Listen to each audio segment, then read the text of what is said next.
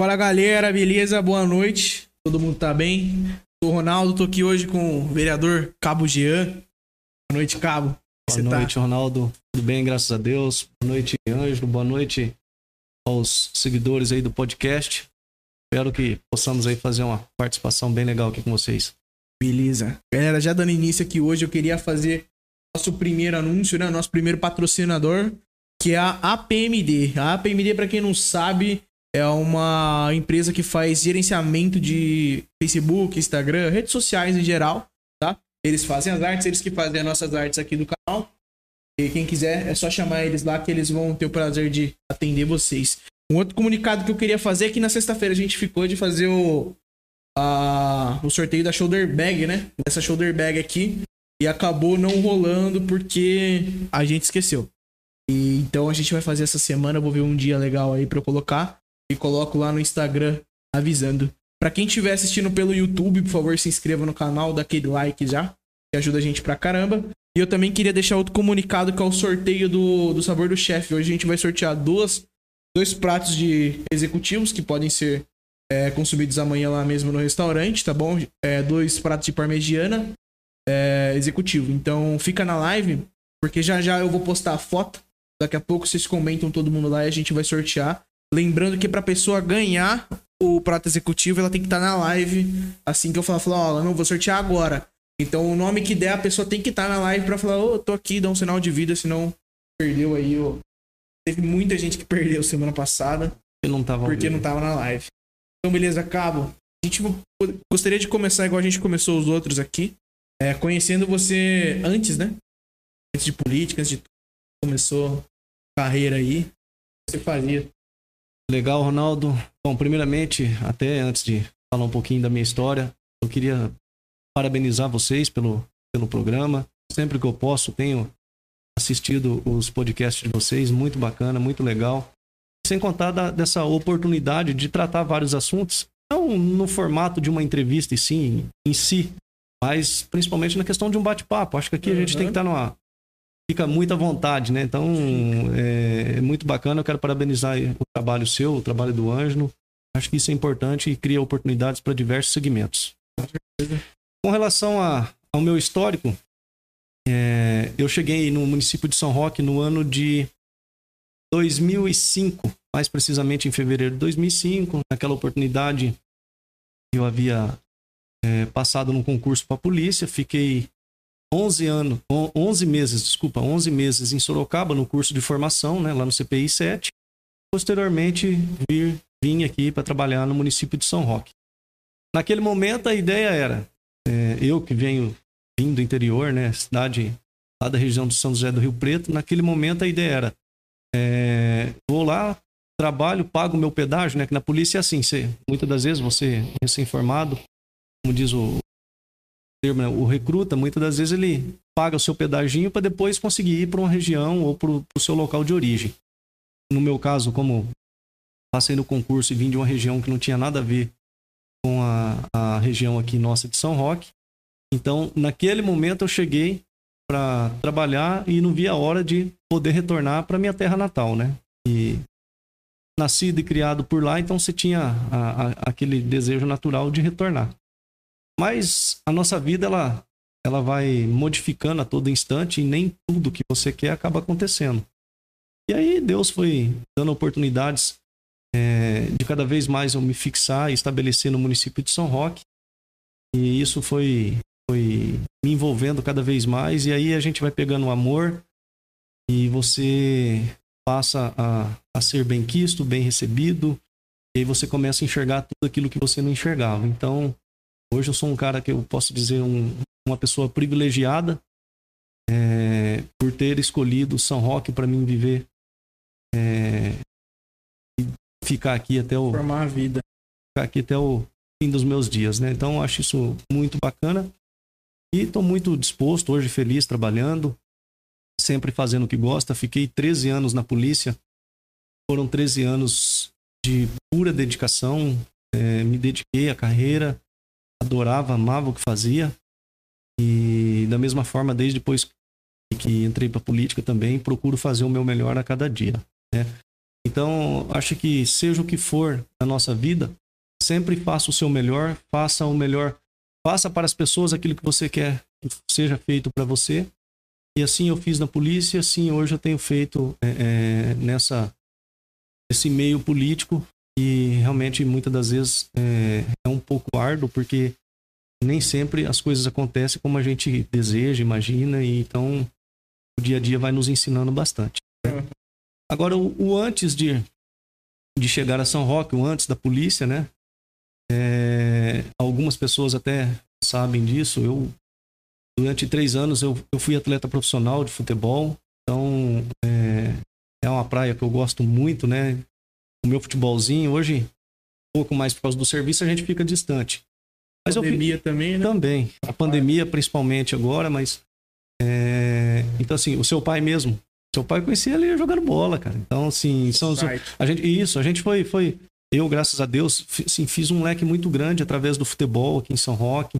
Então, muitos amigos. Então, assim, a gente vai se relacionando e isso agregou bastante na minha vida. Então, hoje eu me considero, assim, uma pessoa bem relacionada no município e muito disso eu devo a um pouquinho do futebol, porque cheguei aqui, era solteiro, é, era a vida da polícia para praticar alguma coisa, né? Então, ia praticar o meu futebolzinho, ficava sossegado, e isso abriu muitas portas para mim.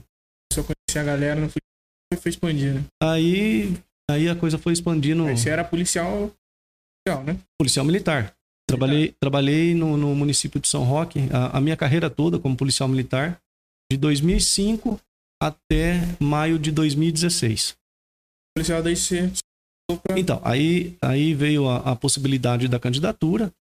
É, num primeiro momento, não, não era um, aquele, aquele desejo, aquela ambição. Tanto que em 2012 eu já tinha tido convite para sair candidato e eu não quis. É, eu não, eu não me via envolvido politicamente. Eu acompanhava, mas um pouco à distância. E eu acho que o, o trabalho, de uma certa maneira, é, na medida que você procura desempenhar ele com, com, seriedade, você procura desempenhar o trabalho da, da melhor maneira possível, as coisas vão acontecendo. E aí depois foi, viu, Jean, por que, que você não, não sai candidato? Por que, que você não tenta, pô, você poderia ser um bom vereador na cidade. Eu não via, eu não tinha esses olhos políticos, entendeu? Assim, eu não, não enxergava dessa maneira. Mas aí começa um, começa outro, começa outro, começa outro. Falei, meu, e agora? Né? E aí, até quando foi para tomar a decisão, teve uma conversa é, com a família e depois do respaldo da família, e aí fui. Mas fui, na minha cabeça, naquele momento, eu pensava assim: ah, vamos candidatar, eu não, não vou ser eleito mesmo, entendeu? Então. Só para brincar. Não, tinha, não, não diria brincar, mas eu diria assim. É, eu não vejo, eu não vi essa perspectiva de, de, de, conseguir ser eleito, porque uma eleição ela é, ela é dura, ela é difícil. No meu caso, eu não sou natural do município, então assim, eu não imaginava que eu fosse ter uma votação expressiva a ponto de ser um, um, um vereador hoje. E até pensava, falei assim, de repente, mesmo eu não sendo eleito, mas de repente contribuo para alguém, né, do grupo, ou coisa do tipo. E aí veio a minha surpresa, cara. Na, na minha primeira candidatura, com 627 votos, eu fui o 12 mais votado e o décimo vereador dentro da Câmara. Então, quer dizer, é, eu fiquei surpreso. Eu fiquei surpreso. E aí a realidade passou a ser cada dia mais diferente. Você ter sido policial antes é que você conhecia cada. Então, a, uma das vantagens que eu vejo hoje, na, na, que me ajuda muito no meu dia a dia em São Roque, que eu posso falar com toda a propriedade, Ronaldo. Eu conheço os quatro cantos da cidade de São Roque. Eu conheço os 306 km quadrados de São Roque. É, resultado disso, de, de, dessa minha amplitude de atendimento de ocorrência, de atuação dentro do município, no ano de 2011, eu criei um mapa é, de identificação das ruas, de todas as ruas do município, que até hoje ele é utilizado lá na corporação e eu fico contente com isso, porque eu deixei plantado para algumas pessoas a dificuldade que eu tive quando cheguei aqui, porque eu não conhecia São Roque, né? E hoje eu vejo que os novos policiais que chegam no município, muitos deles se beneficiam desse mapa que eu fiz, porque cada vez mais eu vou sempre atualizando ele. E imagina, outras pessoas, outros policiais, é comum isso na polícia, outras é, policiais que vêm de fora chegam no município, até você conhecer, é complicado. Então, já tenho uma referência e eu fico muito contente de ter contribuído nesse sentido, né? Então, isso me ajudou muito e fez com que realmente eu, eu pudesse conhecer todos os cantos de São Roque. Primeira vez que você foi elegido, 627? 627 votos. E agora nessa eu tive um aumento de 78%. Eu fui para 1.118, fui o segundo vereador mais votado na, na, nessa última eleição. O que me deixou extremamente feliz e, consequentemente, surpreso também, porque numa pandemia, é, uma situação onde tivemos aí praticamente 18 mil eleitores que não votaram, e ainda assim você tem uma votação é, expressiva como essa, é realmente satisfatório e me deixou muito feliz. Significa que você fez quatro anos muito bom. Então, né? é, é, isso, isso é o que eu. Mérito seu, né? Isso é o que eu, que, eu, que eu disse a você. Tudo que você procura fazer e faça isso da melhor maneira possível, a, a, a consequência do seu trabalho é natural. Então, assim. Que confesso- você planta, né? Exato. Você vai lá, faz o plantio, a tendência, se você fizer todo o serviço bonitinho, a tendência é colher. A política é uma regra isso? Não, não é.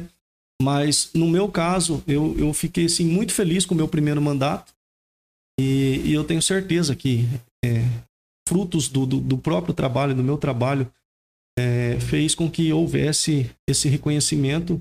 Isso me deixou extremamente feliz e me motiva e me dá força para hoje tentar é, é, fazer um trabalho cada vez melhor. Na, nesse, na sua primeira. Seu primeiro mandato como vereador, Sim. né? 2016, 2020. É, o que, que você consegue falar assim, ó? Como é que foi pra você essa experiência? Você, foi a primeira vez que você virou um vereador, igual você Sim, falou, sim. pegou, foi pego de surpresa. Sim. A partir do primeiro dia que você entrou, você falou assim, nossa, agora eu sou um vereador. O que começa a acontecer com você, cara? No início, a ficha parece que não caía. Porque, como eu disse a você, na minha cabeça, a concepção que eu tinha era assim: eu, eu serei um candidato, mas eu acho que não, eu não tenho condições de ser eleito. Isso é o que passava na minha cabeça. Aham. Quando veio a eleição, e saiu o resultado, você estava eleito, eu falava assim: caramba, meu, eu fui eleito vereador, sim, parece que a ficha não caía. E eu estava muito vinculado ainda às questões da polícia. E, e demorou. Eu levei alguns meses assim para mim entender que eu não era mais um policial da ativa e estava ali como vereador. Então, o, o que eu comecei a, a me atentar é que agora eu precisava fazer algo para valorizar o voto daquelas pessoas que acreditaram em mim, que, que reconheceram, me deram essa oportunidade. Eu precisava fazer algo para mostrar para essas pessoas que isso seria importante. E como era a minha contribuição? Eu precisava ajudar o município de alguma maneira.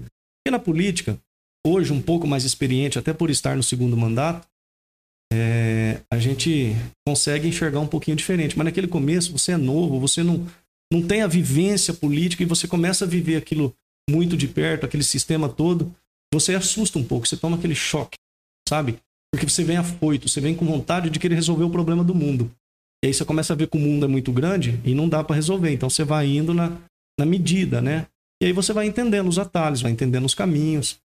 E acho que é, uma das coisas que eu busquei neste meu primeiro mandato foi tentar trazer para o município benefícios que é, pudesse é, dar condições do município fazer alguma coisa a mais. Então, por exemplo, na minha cabeça eu comecei a vincular, eu preciso correr atrás de recurso. E uma das formas que, que, que eu busquei foi o quê? Visitar São Paulo, visitar Brasília, tipo assim, bater palma, passar o chapéu e falar, olha, São Roque existe, precisamos da ajuda de vocês e tal. E assim, é, hoje falando com uma certa propriedade, no meu primeiro mandato, você conseguir trazer para o município 3 milhões e 200 mil em emendas parlamentares, isso é extremamente considerável. Para um vereador que é, até poucos dias era um policial militar e não tinha vivência política. Então, assim, fiquei feliz porque muitos acreditaram, fiz alguns amigos, bons amigos até, e fui tendo esse respaldo. E aí, sem contar algumas atuações específicas eh, localizadas em alguns pontos do município, isso também eh, ajudou a agregar, talvez, por, uma por um resultado de eleição bem mais expressivo, como foi esse agora. Não, sim. E o que, que você, na sua, nesse seu também levando em consideração seu primeiro mandato, é, você fala assim, ah, não, as principais coisas que eu fiz, uma que você falou que foi a. Você conseguiu a emenda parlamentar de 3 milhões, né? Mas, tipo, o que mais? Assim, você fala, não, esse aqui eu fui muito bom. Então, eu, eu, eu não diria assim, no dizer eu fui muito bom. Eu posso dizer que uma das coisas que eu consegui fazer com que aconteça. Porque assim, como eu disse a você, você chega naquele desejo de querer resolver tudo e fazer tudo. Uhum. Na minha cabeça, eu tinha o quê? A segurança pública como alvo. Eu falei assim, meu, segurança pública, eu, eu não sou expert, mas eu tenho vivência, porque eu estive ali durante 13 anos. Então, na minha cabeça, eu falava assim, poxa vida, é, São Roque precisa ser monitorada. Então, na minha cabeça, isso parecia ser algo fácil. É, é você conseguiria chegar de uma facilidade maior, porque você está no meio político, né? E aí eu falei assim, opa, eu fui entendendo que a situação não era assim, demandava recurso, e aí você começa a ver que os recursos estavam cada vez mais escassos, o país viveu um período complicado é, financeiramente, e aí politicamente, é, eu, eu me recordo que quando a gente foi analisar essa possibilidade de colocar um monitoramento geral no município, ficava algo em torno de 15 milhões, pra, considerando a, as estruturas, os pontos, aquelas coisas todas. Chegou a ser uma utopia por um momento, entendeu? Então, assim, eu falei: opa, melhor pôr o pé no chão, não dá, essa não é a nossa realidade. O município não tem estrutura financeira para isso. E aí eu comecei a focar.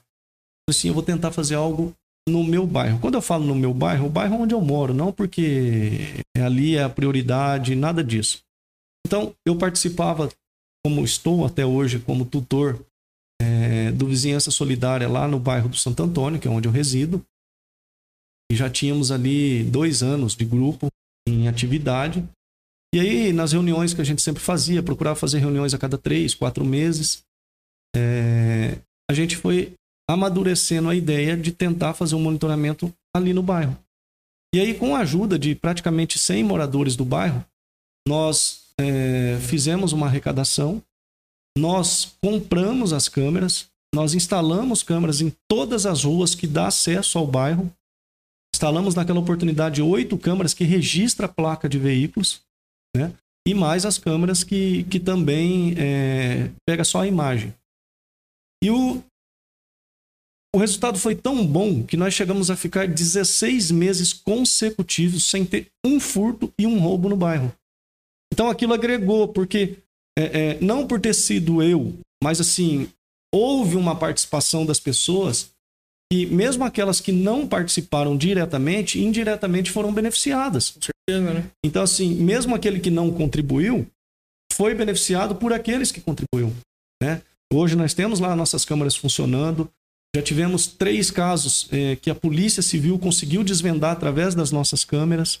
Então, assim, é, nós percebemos que a nosso, o nosso bairro lá ficou mais fortalecido. E isso criou um, um, um, ponto positivo para os moradores. Os moradores se sentiram mais seguros, entendeu? Esse é um projeto bom também que pode ser expandido, né? Exato. Pode então, a, a, a ideia hoje, a ideia hoje, independente de governo, é, até porque quando a gente fala em segurança pública hoje, ela para ser é, um fator que dê resultados hoje, não tem como você falar em segurança sem a inteligência. E a inteligência hoje é monitoramento. Então, assim, se o governo acreditar, investir nessa, nessa possibilidade de monitoramentos, de fechar a cidade com, com algumas câmeras, como a gente vê em outros municípios, todos, todos colheram resultados positivos. São Roque não vai ser diferente. Claro que precisa de recurso, o recurso a gente sabe que não é pouco e não é fácil, né? mas temos que acreditar e buscar nesse sentido. Então, hoje, quando eu olho para a questão de segurança, é, o meu sonho de consumo seria que o município fosse monitorado. Entendeu? É, Mesmo que a gente não consiga como um todo, mas vai começando. Vai começando. Eu me recordo que no ano passado, é, na oportunidade, eu estive duas vezes com o prefeito, com o ex-prefeito Cláudio Goss na Secretaria de Segurança. Chegamos a fazer o convênio com o Detecta, detecta um sistema inteligente interligado com as polícias e, e que também, através de placas de veículo, ele, ele vai captando informações se o veículo é furtado, se o veículo é roubado, essas coisas, entendeu? E nós fomos é, um dos poucos municípios do estado que hoje já estamos conveniados. Se eu não me engano, hoje o, o, o estado Dos 645 municípios, deve ter em torno de 90 municípios, um pouquinho menos, que tem esse convênio com o Detecta. E isso daí é uma das coisas que também fico feliz por ter contribuído, participado e de alguma maneira já foi uma sementinha que foi sendo plantada. Entendi. Galera, eu vou pedir uma, é, uma coisa que eu sempre falo na live, esqueci. É que comentários, né, desrespeitosos, qualquer tipo de ofensa, e as pessoas que ficam flodando no chat, que é ficar escrevendo com letra maiúscula e dando Ctrl C, Ctrl V, copiando e colando toda hora. É, a pessoa toma silêncio no chat. E não adianta vir reclamar comigo no WhatsApp que eu não. Primeiro que eu tô aqui, né? Não consigo fazer nada. Segundo que eu duvido que vai banir à toa. Então, tomar cuidado com a. com. com o que fala aí. É, é, esse projeto que você falou das câmeras, onde que fica as câmeras? Fica tipo no poste assim? Isso, na, na, é assim.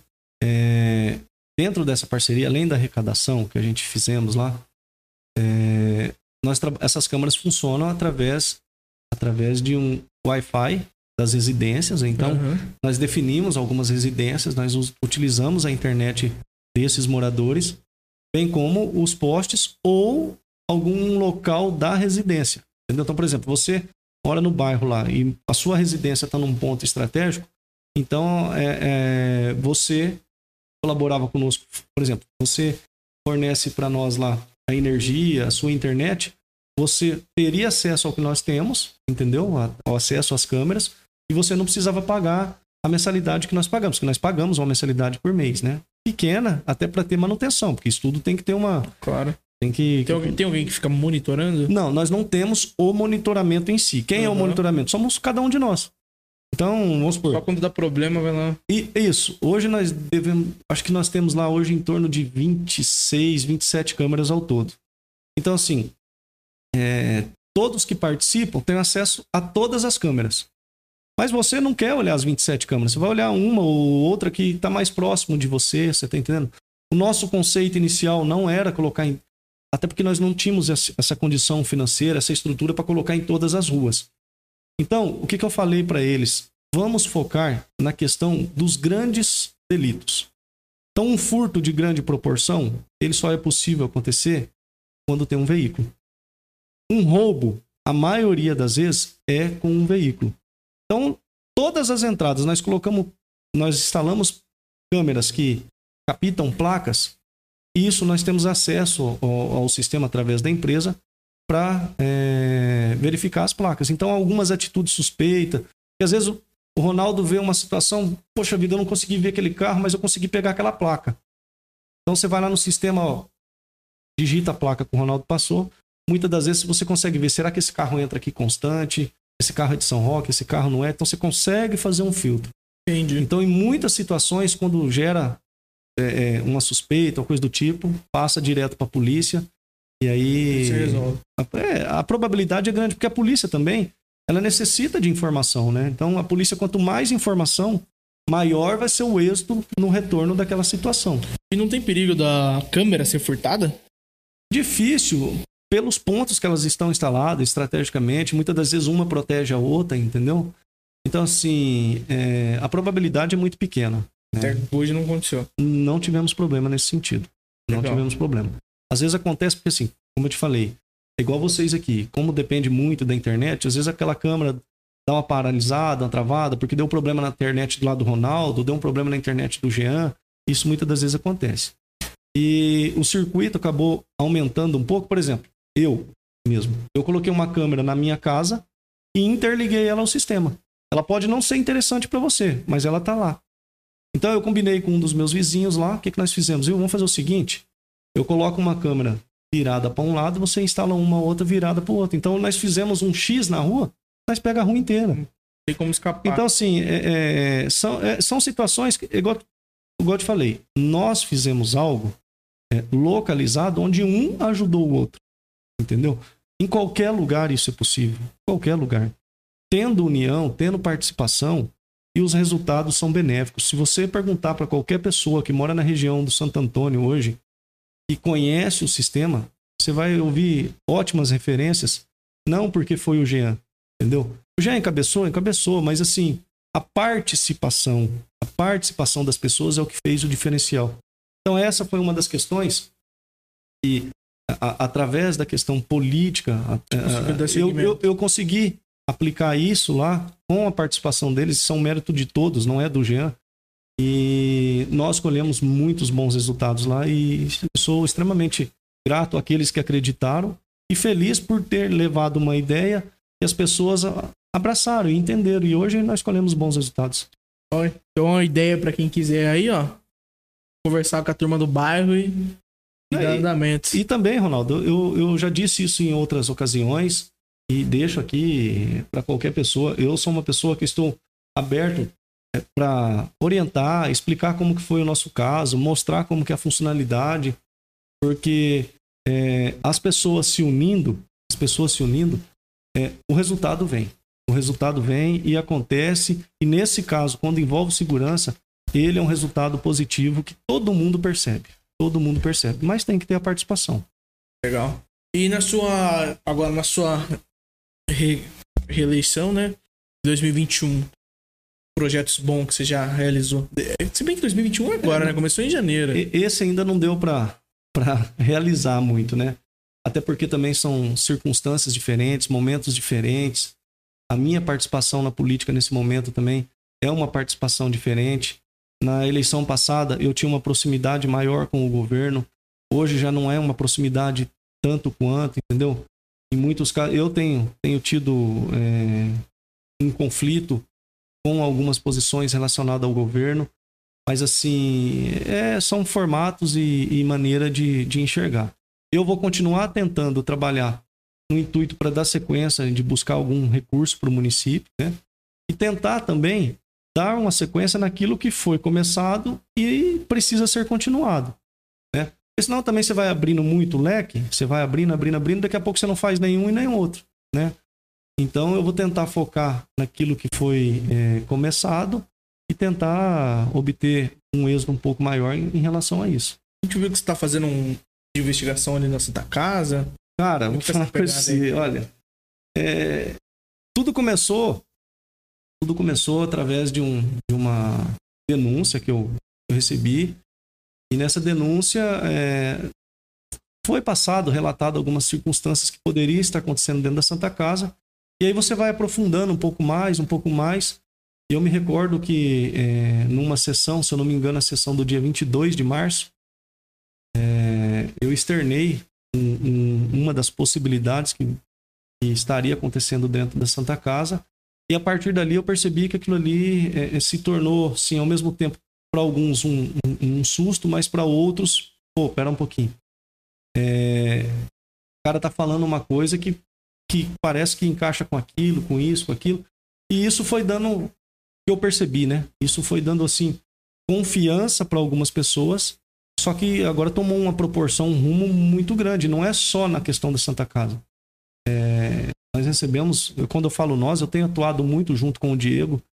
É, nós temos recebido muitas denúncias assim e estamos apurando, entendeu? Se tiver procedimento, se tiver é, é, procedimento, não, se tiver procedência essas informações, a gente vai tomar as providências. Eu, particularmente, é, esses quatro primeiros meses, eu já entrei com duas representações junto ao Ministério Público relacionado a denúncias que, que, que chegaram, onde a gente foi apurar e havia indícios. Entendeu? Eu estou afirmando? Não. Até por isso que eu apresentei essas denúncias ao Ministério Público, para que o Ministério Público faça sim uma apuração e aí sim, se for o caso, tome as providências, entendeu? Agora, é, a partir do momento que você passa a ser procurado pela população, pelas pessoas, porque as pessoas não querem muitas das vezes se expor, muitas das vezes as pessoas é, é, se sentem sem voz. E a partir do momento que ela olha para você, tem confiança em você e vem e relata algumas questões, aí eu não posso ser omisso. Claro, já recebi algumas informações que muitas das vezes não teve tanta procedência. Então, é, é, você deixa de, de lado e vai levando aquelas que você começa a ver. E aí, aquele negócio. Eu, como vereador, tenho como principal característica, e devo ser assim como qualquer vereador, é ser um fiscal. Se a minha função primordial é fiscalizar, é o que eu estou fazendo nesse momento. Entendeu? Então, eu faço de muita tranquilidade e, e, e aí, lógico, em alguns momentos eu também eu tenho pontuado porque eu não posso concordar com determinadas coisas. E aí é onde eu tenho sido mais crítico do que do que participativo. E aí quando você se torna crítico, automaticamente você vai sendo deixado de lado, politicamente dizendo. E aí, enfim, eu não também não estou aqui para para agradar ninguém, politicamente, né? Não estou aqui para agradar ninguém. E sim, estou para fazer o meu trabalho, principalmente para essas pessoas que confiam em mim. E eu tenho que dar um feedback, entendeu? Claro. Sabemos que a gente não vai agradar todo mundo, é, não é esse o intuito, entendeu? O intuito é trabalhar. E a partir do momento que eu faço um trabalho de fiscalização, eu estou contribuindo.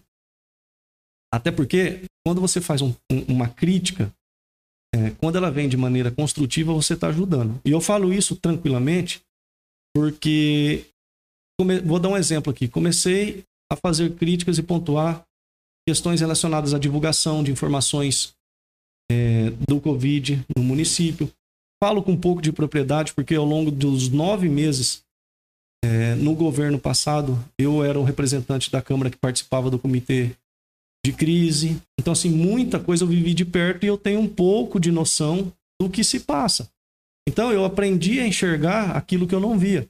Então, hoje, eu tenho um pouco, eu sou um pouco mais crítico porque eu vejo que nem tudo vem acontecendo como era. E aí você começa a fazer determinadas cobranças, aí é, é, entra aquele assim, ah, o cara é oposição, o cara é oposição. A oposição, desde que é, seja uma oposição coerente, eu não vejo problema.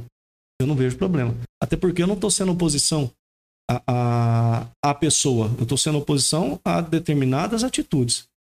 Entendeu?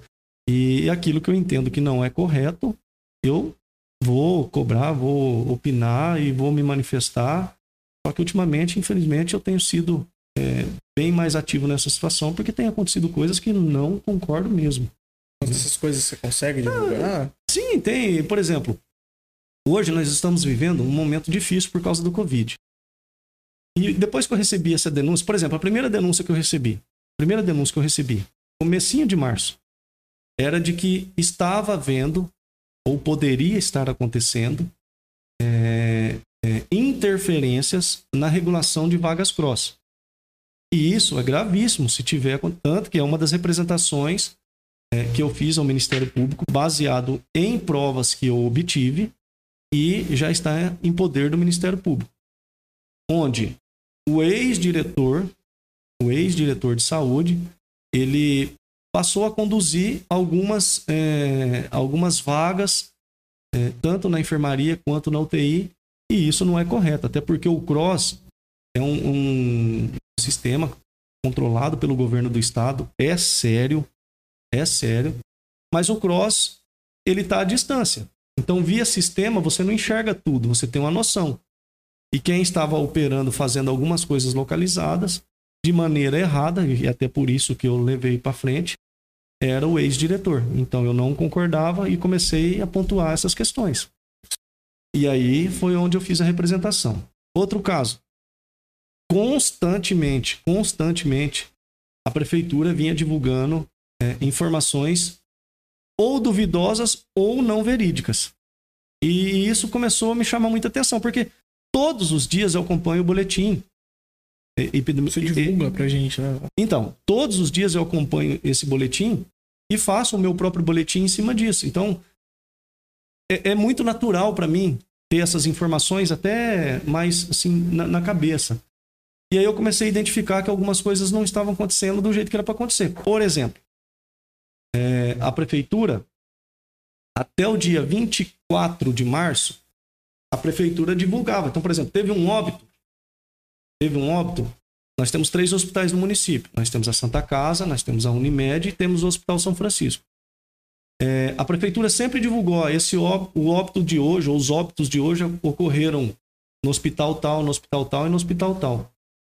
Só que do dia 25 de março até o dia 2 do 4, e isso é uma das coisas que eu cobro a prefeitura e eu não obtenho resposta. Eu não obtenho resposta.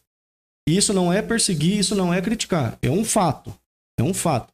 Qualquer munícipe que porventura estiver me assistindo e quiser acompanhar, é, do dia 25 de março ao dia 2 do 4, o município registrou 11 óbitos.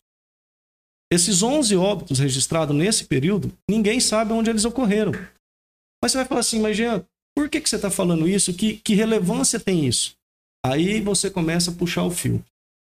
Uma outra denúncia que chegou, que dentro da Santa Casa, mais precisamente na UTI, alguns óbitos ocorreram e neles foram identificados através de exame a existência da bactéria KPC. A KPC é uma bactéria fortíssima, que a própria Anvisa em 2017 disse que era uma das causas é, é, mais fortes em, em termos de óbitos dentro de uma UTI. Então, assim, aí eu recebo duas, dois resultados de exames que mostra o KPC, KPC a KPC, né? entendeu? Aí o que, que acontece? Você começa a observar as coisas. Porque se a bactéria se instalar, e eu não falei que ela estava instalada dentro da Santa Casa, eu falei que eu recebi a denúncia de que havia essa possibilidade, tanto que eu juntei tudo que eu tinha e encaminhei para o Centro de Vigilância Sanitária do Estado de São Paulo, a CVS. Por quê? Eu não tenho autonomia para entrar dentro de uma Santa Casa, ainda mais numa UTI. Mas a Vigilância Sanitária do Estado tem. Se a Vigilância Sanitária do Estado entrar lá dentro, verificar que não tem, vou falar por mim, que sou um munícipe que dependo do SUS, ou dependo do SUS, assim como a minha família depende do SUS, então, se eu precisar, minha família precisar, como a maioria da população precisar, é para o hospital público que nós vamos. Uhum. Então, eu, melhor do que é, é, qualquer outra pessoa que depende do sistema, eu quero saber que ali funciona e funciona bem. Você não vai correr mais risco eu, enquanto Exato, tá né? exato. O governo se sentiu, de uma certa forma, incomodado, porque eu estava causando pânico para a população. A partir do momento que você tem uma informação, aí você começa a levantar os históricos. É uma informação que essa doença está lá dentro, pode matar. Você vê que os óbitos tiveram um aumento considerável. Aí você vai ver que dentro da Santa Casa, esse número de óbito era três vezes maior do que nos outros dois hospitais. No mínimo, gera um despertar de atenção. Entendeu? Então, não por achismo, e pelo que eu tinha, tanto que levei. Se não tiver, ótimo. Qualquer Você pessoa vai trabalhar. Eu fiz a minha parte. E se tivesse, prevenir um problema muito Tanto maior. que no governo passado nós tivemos um episódio e hoje ainda sentimos esse reflexo, que é a questão da hemodiálise. Por que, que a hemodiálise foi fechada? Porque foi identificado irregularidades lá através de bactéria e aquilo lá, ao invés de salvar as pessoas, estava matando. Hoje é desconfortável, é incômodo os munícipes de São Roquense ir para outros municípios fazer hemodiálise, que já é desgastante? É. Só que precisa fazer as coisas do jeito certo. Então, se Deus quiser, em breve nós vamos ter a hemodiálise funcionando de novo, mas não era certo deixar ela funcionando naquela condição, sabendo que estava mais matando do que salvando. Então, é, a vigilância veio fez inspeção, ótimo, sensação do dever cumprido. E aí eu fui olhar os históricos. E aí, sem esses 11, que do dia 25 do 3 ao dia 2 do 4, sem esses 11 já dava um número muito grande. Já dava um número. Tanto que é, hoje parece que teve um óbito suspeito somente. Então, vou considerar os números até os números de ontem, tá? É, do dia 25, do dia, 20, do dia 19 de março até ontem, eu fui fazer esse, esse levantamento, o município de São Roque registrou 63 óbitos só consequências do Covid. Menos de um mês. Não, é, um, um pouquinho, mês, né? um pouquinho mais de um mês. Um mês e um dia. Exatamente. Então, 63 óbitos. É um número considerável. É um número alto. Alto É que desse, desses óbitos que teve também, quantos foram de São Roque? Então, não. Todos de São Roque. Todos de São Roque. Todos de São ah, Roque. perdão, então. Então, aí o que, que você faz? Você pega os óbitos tardios. O que, que são os óbitos tardios? Que, inclusive, e, inclusive, só começaram a ser divulgados aqui em São Roque neste ano porque eu comecei a cobrar. Já tem, acho que umas três semanas que começaram a divulgar os óbitos tardios, porque antes não divulgava.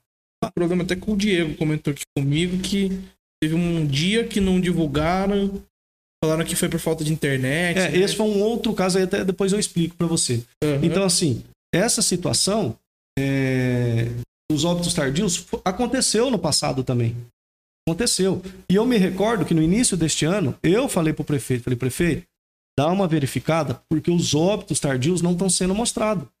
Perdão, mas o que é, que é esses óbitos Então, tardios? os óbitos tardios é o quê? Do mesmo jeito que nós tínhamos munícipes de outros lugares que vinham para São Roque uhum. e faleciam aqui, É, e os munícipes de São Roque que também estava fora? Então quer dizer que fora de São Roque não morria ninguém? Entendeu? E isso é natural, é comum acontecer. Aconteceu o ano passado, nós já estávamos em pandemia, e esse ano com certeza estava acontecendo. Tanto que depois que eu comecei a cobrar para cá, o município já informou nove óbitos que ocorreram fora de São Roque. E não era divulgado. Óbitos de janeiro, óbitos de fevereiro, óbitos de março. Entendeu? Então, assim, desses 63, nove óbitos foram tardios. Tá? É, outros nove ocorreram no Hospital São Francisco, outros nove no Hospital da Unimed, 11 não informado e 23 na Santa Casa. Então, eu tinha ou não tinha motivos para, no mínimo, fazer um questionamento do porquê essa diferença? A UTI da Santa Casa são 10 leitos. A UTI do São Francisco são 8 leitos. A UTI da Unimed já chegou a ter, acho que 12. Eles oscilam muito de acordo com a, com, com a quantidade de pessoas. E como eles atendem também pessoas de outros municípios. Então, assim, se eu não me engano, a Unimed chegou a ter 12 ou 13. É, foi um dos seus picos maiores de, de, leitos de UTI. Então, assim, poxa vida, são é, quantidades semelhantes, mas por que que na Santa Casa estava tendo essa disparidade nessa quantidade de óbitos? E aí você recebe uma denúncia de uma possível existência de uma bactéria dessa, eu não tenho motivo para, no mínimo, desconfiar? É óbvio que tem. Então, assim, é, é, foi isso que começou a acontecer. E, e aí veio a polêmica com a troca dos equipamentos da UTI. É. Dez dias antes dessa polêmica, eu avisei que a Santa Casa estava para fazer a troca desses equipamentos e foi dito e feito. No dia 1 de abril, essa troca ocorreu. Aí gerou aquela polêmica, porque eu usei a expressão é, Xing Ling, entendeu? O que eu quis dizer naquela ocasião, é, talvez tenha sido até um erro da minha parte, mas o que eu quis dizer naquela ocasião é que os equipamentos que estariam sendo substituídos eram inferiores ao que já estavam sendo utilizados. E isso eu tive relatos de pessoas lá de dentro. Não foi coisa que saiu da minha cabeça. E aí o que, que acontece? Uh, o contrato, naquela oportunidade feito lá no meio do ano passado, onde o país inteiro sofria porque não conseguia comprar é, produtos no mercado, não conseguia encontrar os insumos necessários. Os insumos. Então, assim, era uma situação difícil. Lá atrás, lá atrás, quando a prefeitura fechou a aquisição dos equipamentos, todos, todos, zero, todos, é, com o suporte e com os insumos necessários, foi feito um contrato de 146 mil um preço justo de mercado naquela oportunidade. Naquela oportunidade, sim. Então, o que, que aconteceu? Hoje, nessa substituição que fizeram, a Santa Casa, através da administradora nova que está lá, ela é, fez um, um, um diferencial no sentido assim, de querer fazer uma redução, que eu não vejo problema. Só que eu entendo assim, a partir do momento que você vai fazer algo, uma redução, você tem que trabalhar com menor preço. Uhum.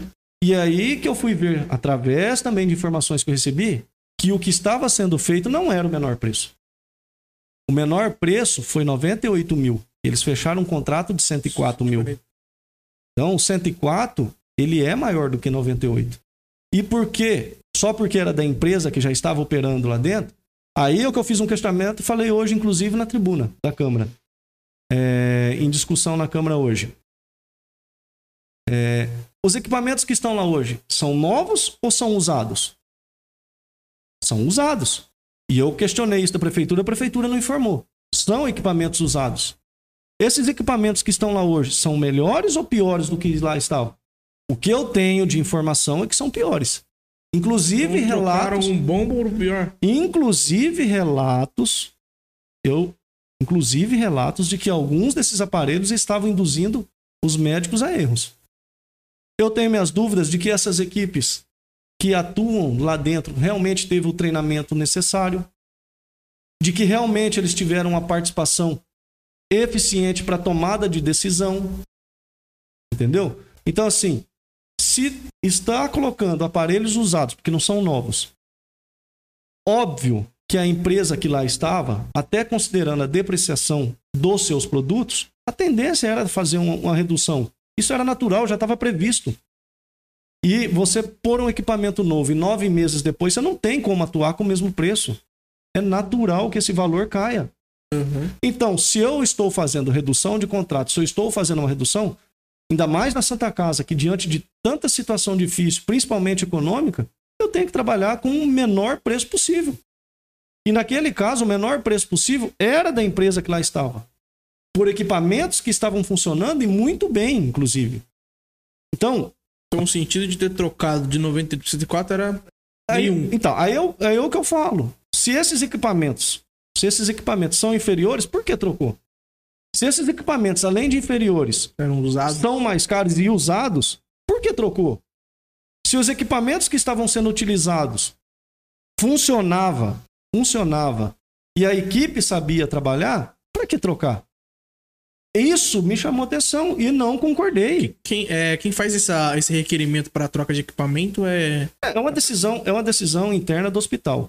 é do hospital mesmo. É, é o hospital. Então, assim, igual eu falei, a administradora nova que está lá, ela entendeu que esse seria o melhor e fez. E fez. Não tem É. nada a ver com tipo departamento de saúde. Não. É, eu sou. Apesar, sou, eu apesar, apesar de ali existir hoje uma intervenção, tá? Aham. Uma intervenção onde quem controla é a prefeitura. Porém, porém, toda a responsabilidade dentro do hospital é da administradora do hospital. Toda. Toda a responsabilidade.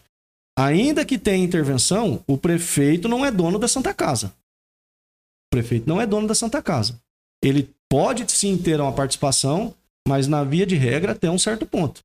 Tomadas Quem de decisão é a é a administradora. administradora toda a responsabilidade, ainda que ela recaia indiretamente Perfeito. no prefeito, ela é da administradora. Ah, eu tô falando que ela tá fazendo o que não sabe? Não, não é isso. Quando lá atrás eu falei, se for fazer, faça o que é correto, do jeito justo. E o correto do jeito justo, no meu ponto de vista, era o menor preço. Se fosse essa mesma empresa que eles fecharam por mil reais mais barato, ainda que com equipamentos é, é, inferiores, eu até engoliria.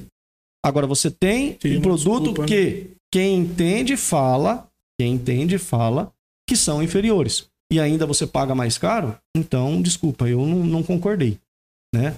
E tô batendo nessa tecla. Hoje nós aprovamos um requerimento onde eu estou pedindo inúmeros esclarecimentos junto à prefeitura dessa substituição, bem como, bem como é, toda a arrecadação que o município teve e foi repassada ao combate ao Covid, tanto do governo federal, tanto do governo estadual, quanto a- o próprio recurso é, é, local da, da prefeitura que também foi investido nessa questão.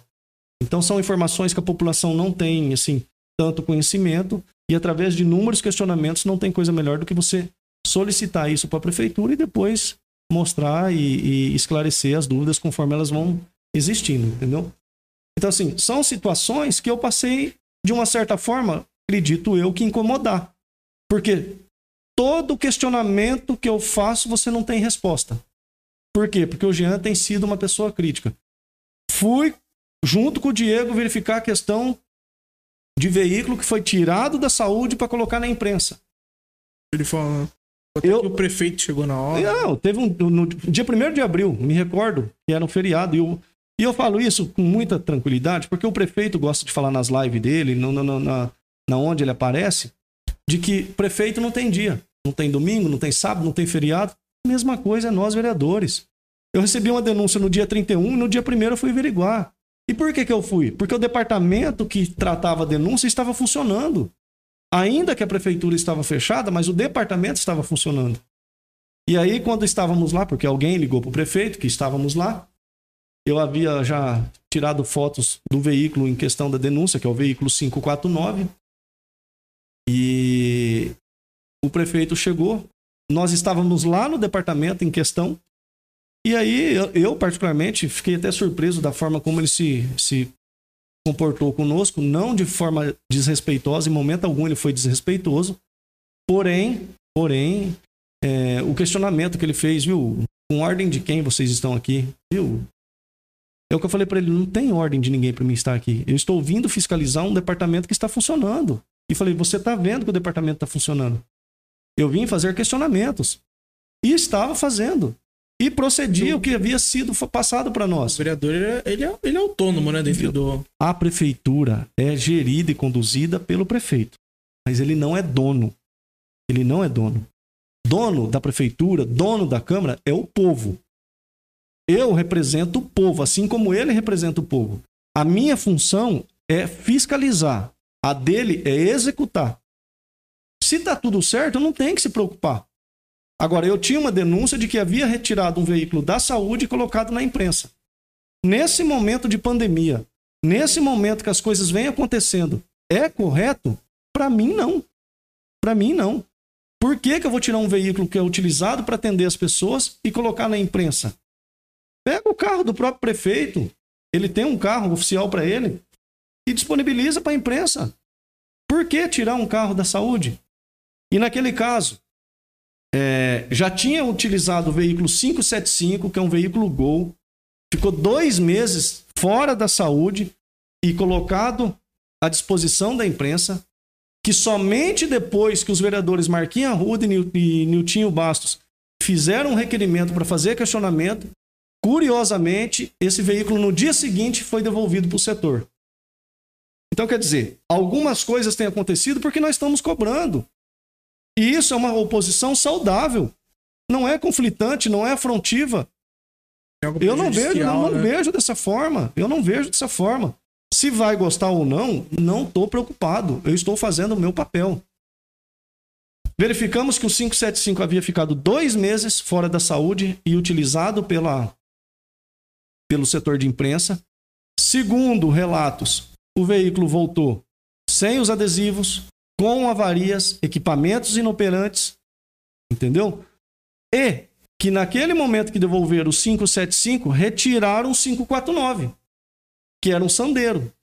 Um único dos cinco sandeiros, a prefeitura tem cinco sandeiros ligados à saúde, um único dos cinco que tinha condição, que tinha condição de colocar uma cadeira de roda para uma pessoa que tem problema com deficiência. Era o único que ele foi tirado. único. Porque os outros quatro estão parados na oficina há mais de dois meses.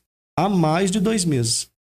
E aí já chamou o fato também da oficina estar lotado de carro da Também saúde. no mesmo dia que vocês foram No lá, mesmo dia. Tinha lá atrás. no né? mesmo dia. Quatro veículos sandeiros parados como estão até hoje. Lá dentro. Como o 549 continua fora da saúde. Hoje mesmo eu fui na prefeitura, o 549 estava lá num dos estacionamentos, largado lá. Largado lá. Então, eu não acho certo, num momento crítico como esse, se você tiver o carro parado, parado, e ninguém usar por problemas de saúde, ótimo, mas ele está no lugar certo. Agora, você tirar uma das poucas possibilidades e disponibilizar por um setor que nesse momento para mim não tem a mesma relevância que a saúde, desculpa, eu não concordo. Este foi outro motivo pelo qual eu entrei com uma representação também no Ministério Público. Até porque a gravidade ainda se torna maior, porque o 575 é um veículo que foi adquirido pelo município através de emenda parlamentar federal. Um recurso específico para a saúde. Ele não poderia ter sido feito da forma como foi feito. Entendeu? Então, assim, é, eu achei o cúmulo do absurdo tomarem uma atitude como essa. Então, é, é, nós fomos sim fiscalizar. Se o prefeito gostou ou não, nós fomos lá fazer o nosso papel, que inclusive ele, quando era vereador, assim fazia. Então, eu não, eu não, me, eu não me senti ali desrespeitando ninguém. Fui cordial com as pessoas que me atenderam, assim como elas foram comigo, entendeu? Mas, assim, é, eu não achei justo da parte dele ir lá querer saber por que, que nós estávamos lá. Nós estávamos lá porque nós fomos fiscalizar. Em momento algum houve desrespeito por ninguém. Agora, se ele não gostou, paciência. Vamos ver um pouquinho dos comentários. Galera, eu vou postar agora então a foto do. Enquanto a gente vai pegando aqui os comentários, vou pegar agora a foto e colocar lá no Instagram do Sabor do Chefe. Então, pra você participar, né, dessa. Pra você ganhar e lá amanhã comer lá no Sabor do Chefe, comer um prato bom, já comeu lá, já? Já, é muito Bom, bom, né? cara. Então, pra você ir lá comer amanhã de grátis, sentar na mesa e comer de grátis, tá? Eu vou postar agora no. Aliás, vou fazer no Facebook. Eu vou fazer no Instagram, lá no Facebook mesmo. Lá no Facebook. Vocês não precisam nem sair do aplicativo. Ó, lá no Facebook do Sabor do Chefe, eu vou postar agora. Então eu vou sortear um prato no Facebook e um prato no Instagram, fechou? Eu vou colocar uma foto no Face e uma no Insta. E a gente vai fazer é, os dois sorteios, tá? São dois pratos, um em cada, duas parmegianas, fechou? Então eu vou colocar agora lá, ó, uma foto da parmegiana no Face, acabei de postar. Fechou? Eu acho que pode postar, cadê?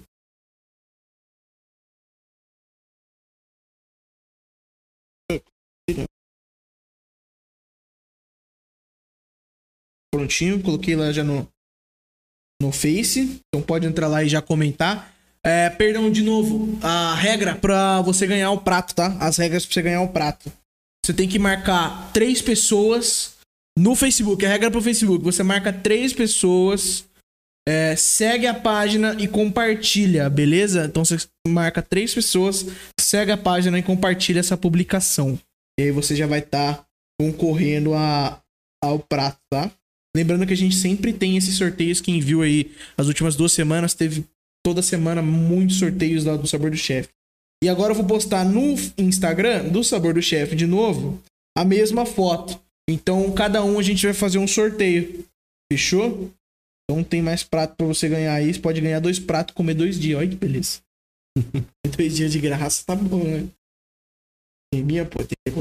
Então tá lá. Ah, no Instagram, daí, em vez de você compartilhar, você marca as três pessoas e o podcast. Então você marca três pessoas, arroba, três arrobas e o podcast, tá? Arroba soltavoz.podcast. Você marca esses quatro perfis lá e aí você vai estar tá concorrendo. Quem não fizer isso, não ganha. E lembrando que na semana passada a gente deixou passar alguns comentários, né? Que a pessoa marcou e a gente viu depois.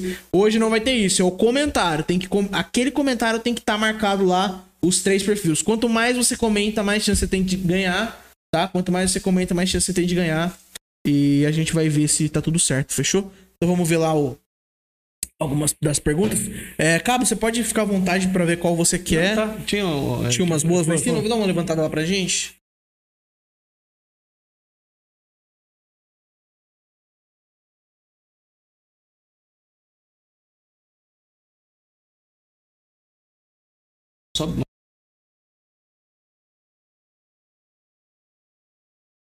Qual o comentário que é? O da, da, da, senhora Vera ali, ó. Vera Manaciro. O dever de todo bom vereador é de fiscalizar tudo que está acontecendo de errado. É exatamente isso, Ronaldo. É o que eu tô falando. É, é, não me importa, eu não tenho um lado, eu não tenho. É, é assim, é, um lado político. Eu estou aqui representando as pessoas e o, e o meu dever agora ficou ainda maior pelo resultado e consequência da, da votação que eu tive. Então, eu tenho que procurar desempenhar esse trabalho da melhor maneira possível. É, jamais, jamais vou torcer contra ou querer que o município não vá bem. Nada disso.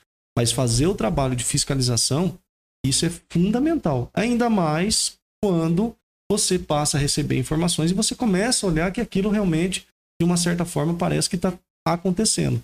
Então é isso, estou muito tranquilo com relação a isso. Mas o que ela falou é verdade. A, a questão é, do fiscalizar. A do, do, do Marcelo aqui também. Marcelo Fermiano. Não responde porque trabalham de forma errada. Quando se trabalha para pagar promessas de campanha, não querão responder os requerimentos feitos por vocês. Pois tem muita coisa errada, muita sujeira por debaixo do tapete. Então, é, em quatro meses de, de, de, mandato, você começa a ter inúmeros requerimentos barrados, é, retidos. Isso te traz uma, uma insegurança porque muitos requerimentos são elaborados para trazer a resposta para vocês, para trazer respostas a vocês, munícipes. Aí, alguns querem é, é, tentar de desvincular a situação. Ah, mas você votou contra requerimentos no ano passado. Votei. Votei contra vários requerimentos. Mais vários. E por quê? Porque nós estávamos num ano político e muitos desses requerimentos estavam tentando ser usados para trabalho de campanha. E aí tornou-se o quê? Documentos politiqueiros. Agora a campanha passou. Com quatro meses já barrarem requerimentos, aí eu acho um tanto quanto incoerente. Uhum. Incoerente. Então, assim, é, em quatro anos de mandato, eu votei contra requerimentos no último ano e no momento da política. Porque estavam sendo feitos requerimentos politiqueiros. Não eram requerimentos somente com propósitos. Entendeu? Então foi isso que aconteceu. Acho um pouquinho. Lá do Diego Costa. Salve, Diegão. Chama chefe de cultura e manda ele disponibilizar o livro dos vigias e me chamar de mentiroso depois que expus as provas via requerimento. Então, eu quero aproveitar aqui mandar um abraço pro Diego. Diegão, um abraço. Você tem sido um, um grande parceiro, uma pessoa de extrema confiança, atuante. Parabéns, você que está chegando agora. Com quatro meses eu tenho, eu tenho o prazer de dizer que é satisfatório trabalhar com uma pessoa como você. E eu disse isso pro Diego e repito aqui entre o Diego e a chefe de cultura, se tiver que escolher um mentiroso igual ele está mencionando aqui, para mim quem está mentindo é ela. O Diego não ia se expor, ainda mais uma pessoa que trabalhou dentro da Brasital, uma pessoa que respirou a Brasital nos últimos anos e inventar uma questão como essa. Então, é, houve sim o acontecido, o Diego fez um requerimento, espero que isso seja esclarecido.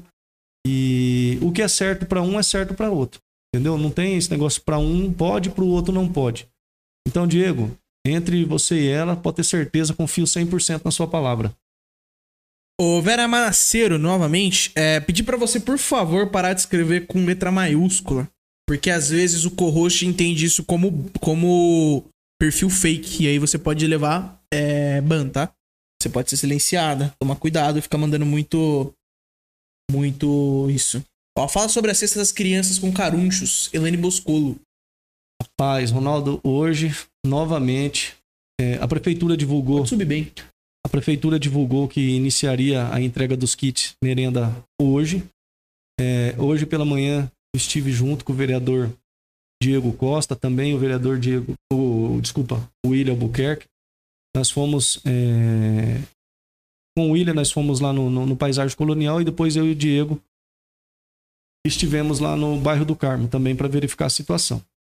E o que, que eu pude identificar? Primeiro, e aí que gera. Aí eu falo assim: se isso for oposição, se isso é ser crítico, então eu vou ser oposição e vou ser crítico. Como que pode os kits que foram entregues hoje, lotes do dia 18 de fevereiro e 23 de fevereiro, num momento como esse, cerca de 1.300 kits vão ser entregues entre hoje, amanhã e depois de amanhã. Por que, que esses kits ficaram paralisados? Por que, que não foi entregue para essas pessoas? Gente, nós estamos falando de crianças. É crianças que estão passando fome. Crianças que vão para a escola, muitas das vezes, para comer. Sabe?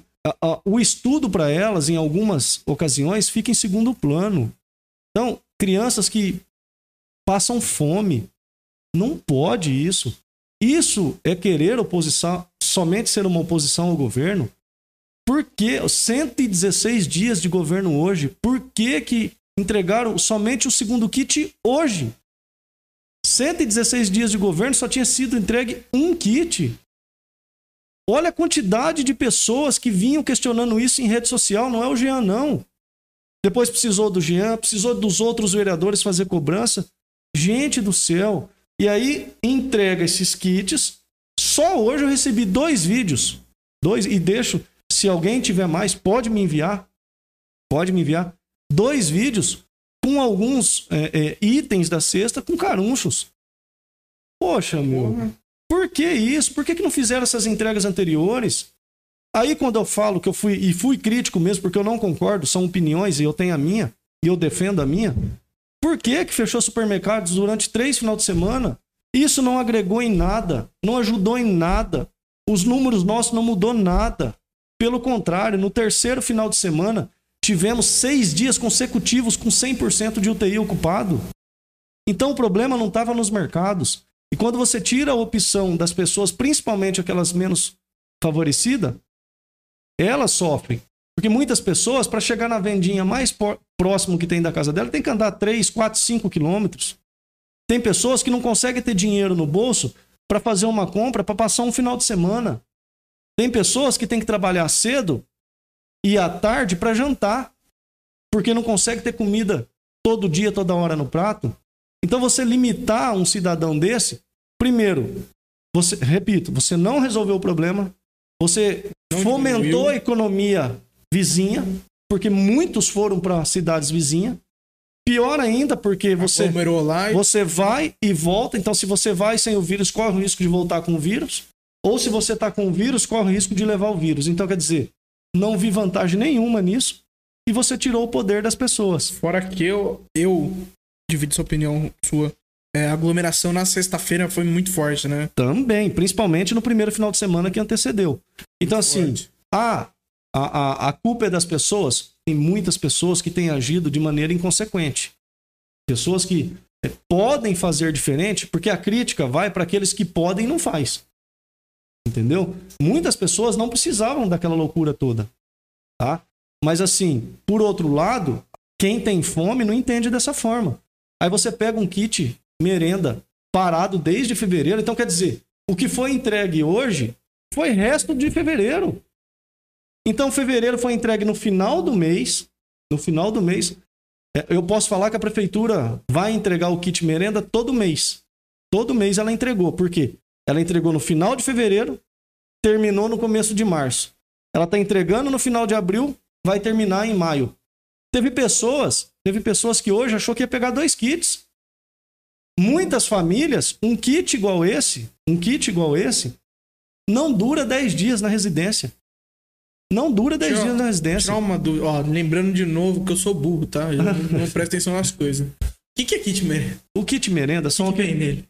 É uma, é é um- uma espécie de uma cesta básica, um pouco inferior, se você pegar uma, uma cesta básica normal, que por causa da pandemia, é, essa alimentação que era dada para os alunos na escola tornou a aquisição de um kit merenda. Então, assim, aquela criança que ia- lá, pega o kit aquela e criança que está matriculada na rede básica, ela ia na escola e tinha a sua merenda, então o que, que ela faz? Agora, como ela não está indo para a escola, esse kit merenda é o que vai suprir a alimentação dessas crianças.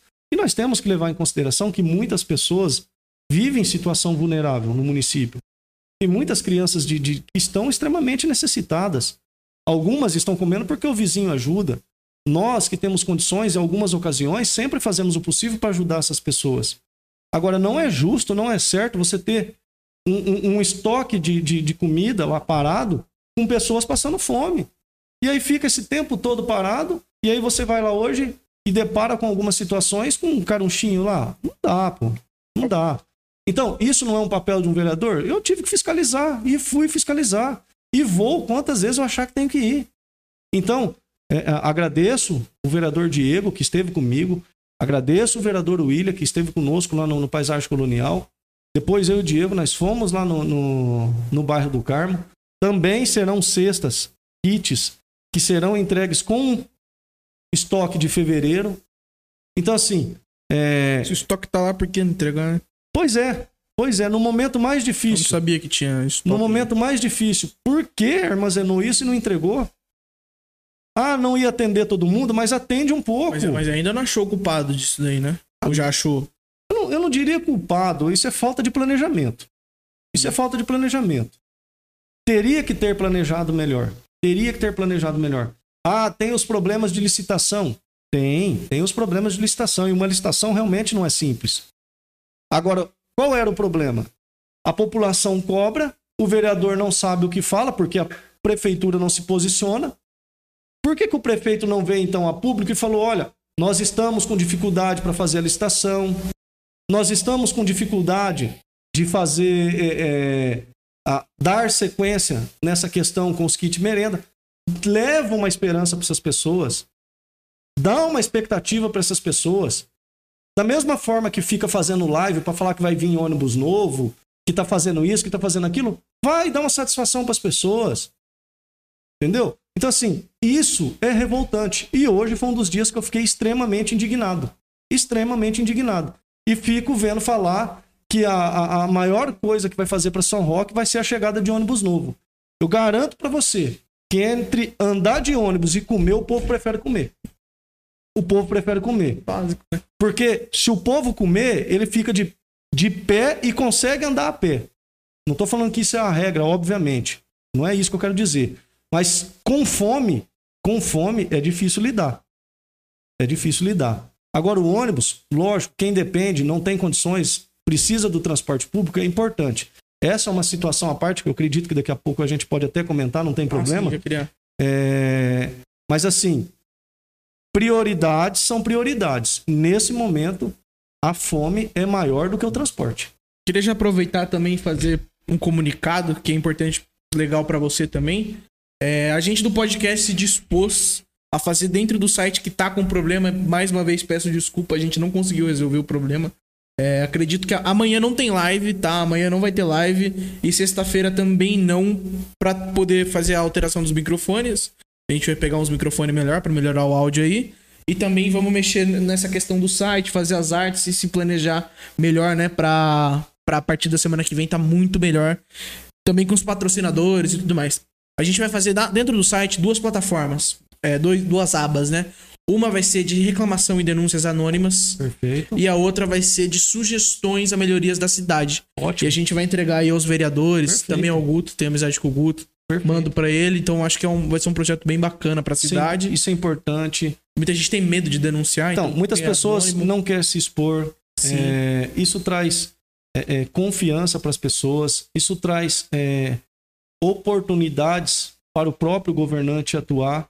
Eu acho que tudo que agrega é importante. E isso é uma, uma ferramenta legal, E a gente alcança Uma- bastante gente, né? uma cara? iniciativa muito bacana e que vai contribuir.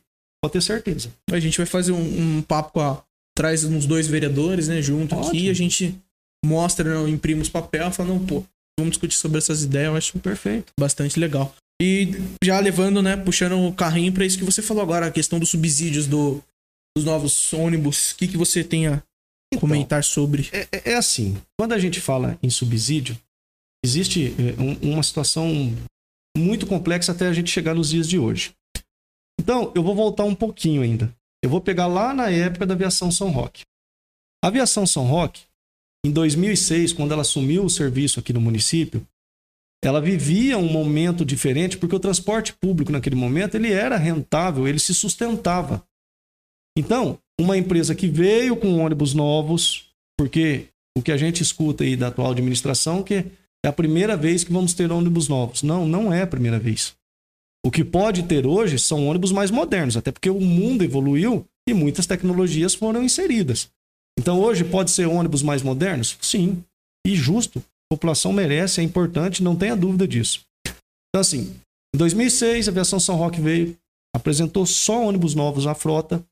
Era um momento diferente. Ao longo dos anos, com a evolução, com as alternativas, com tudo, o transporte público já não era tão rentável e sustentável é, como era naquela época. Então, cada dia, cada vez mais que o tempo foi passando, essas dificuldades foram acontecendo.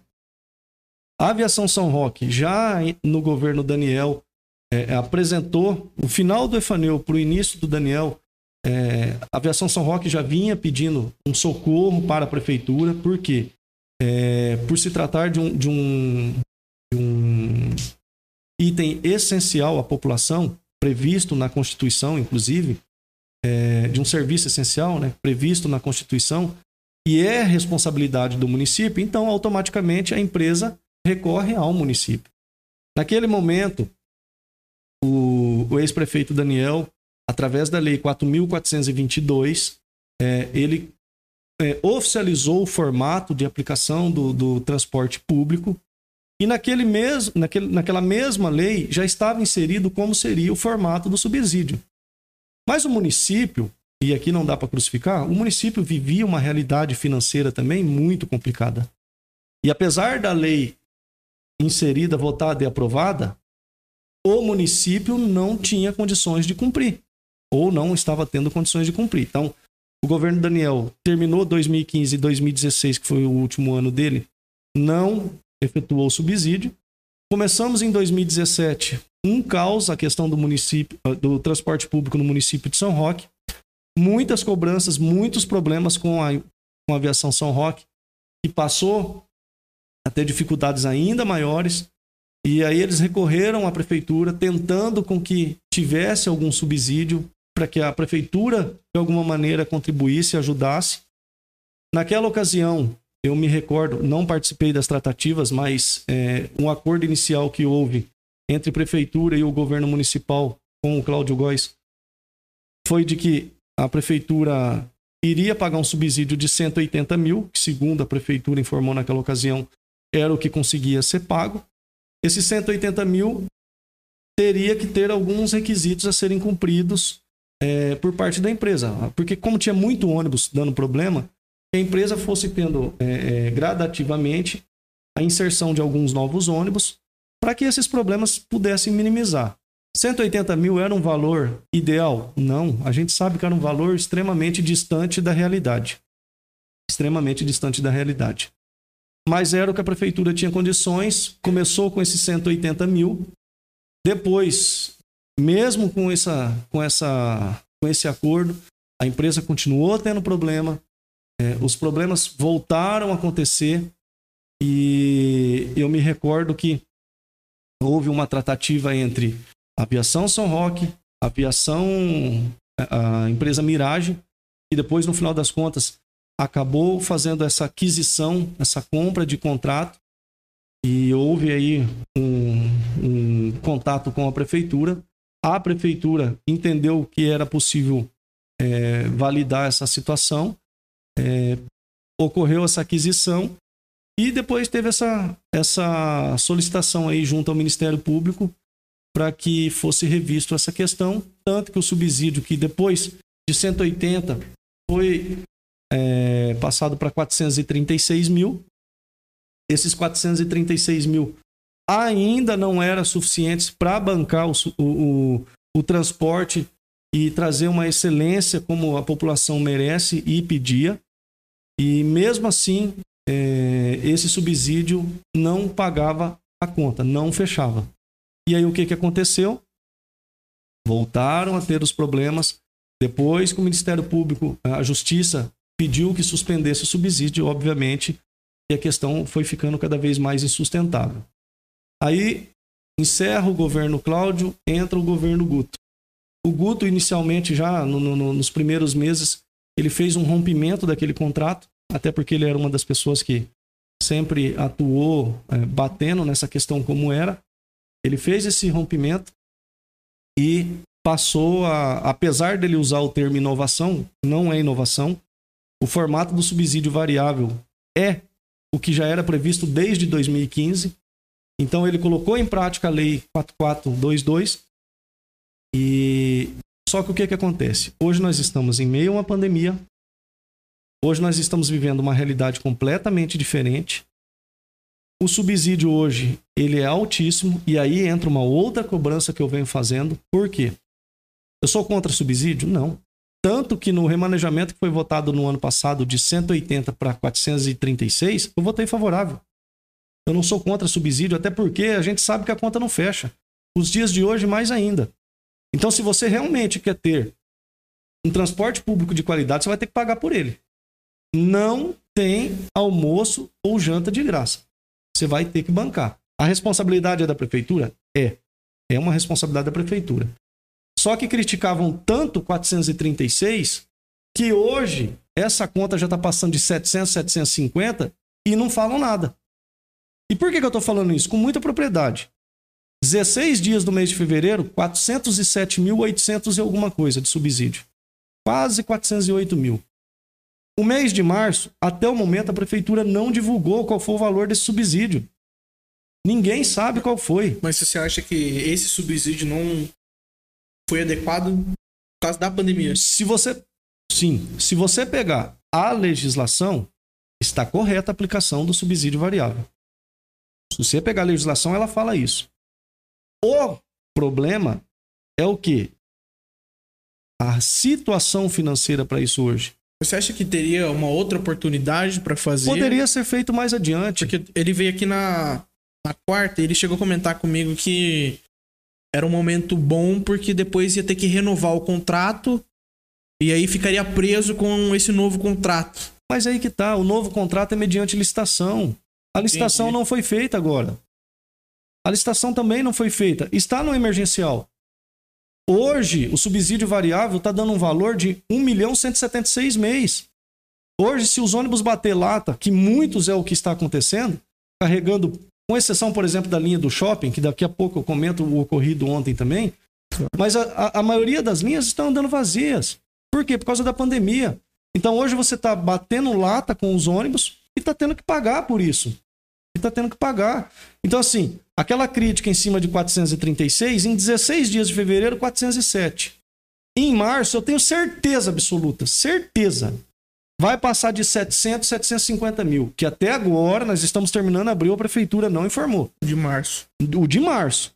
E mais 700 e 650, 700, 750, vai ficar nessa faixa. O de abril. Outra coisa que eu critico e reafirmo aqui. E, também, e é o que você falou, né? Fecha tudo, pra que vai ficar andando de ônibus? Então, outra coisa que eu critico aqui. A prefeitura informou no momento do rompimento que toda a população iria acompanhar essa questão. Que iriam, todos iriam saber qual era o custo real do subsídio. E nós estamos terminando abril e ninguém sabe até agora. Então, metade de fevereiro, março e abril, dois meses e meio até agora a prefeitura não informou. Repito, mês de março ninguém sabe o valor do subsídio. O valor de fevereiro a população ainda tomou conhecimento porque eu fiz uma postagem após participar de uma reunião e externando os valores. Mas publicamente a prefeitura nunca se posicionou a respeito. Então, pela prefeitura não houve nenhum posicionamento oficial do valor do subsídio. Então, também não está sendo cumprido o que foi falado. Também não está sendo cumprido o que foi falado. E faço uma conta rápida aqui. A média, a média de cada um desses ônibus que foi anunciado que vão fazer, trazer esses ônibus novos para o município, que detalhe, sou favorável, é importante, a população merece. Só que eu volto a dizer, não tem almoço de graça. Todos esses benefícios que estão sendo anunciados, ele tem um custo. É alto. E o custo vai ser alto, não tenha dúvida. Alguém vai pagar por isso. Quem vai pagar? O povo. O povo. Criticavam 436 e agora vão pagar 700, 750 e tá saindo do povo do mesmo jeito. Então, assim, o que está mudando? Vão ofertar alguma coisa melhor, mas vai pagar mais por isso. Não tem milagre. Não tem milagre. E aí o que, que acontece? 22 ônibus. 22 ônibus. Na faixa de 400 mil, nós estamos falando aqui de quase 9 milhões. Quase 9 milhões. Considerando, considerando que é um contrato emergencial de seis meses, esses seis meses dá 7 milhões e alguma coisa. Então veja bem, 22 ônibus, estamos falando aqui de um investimento aproximado de quase 9 milhões.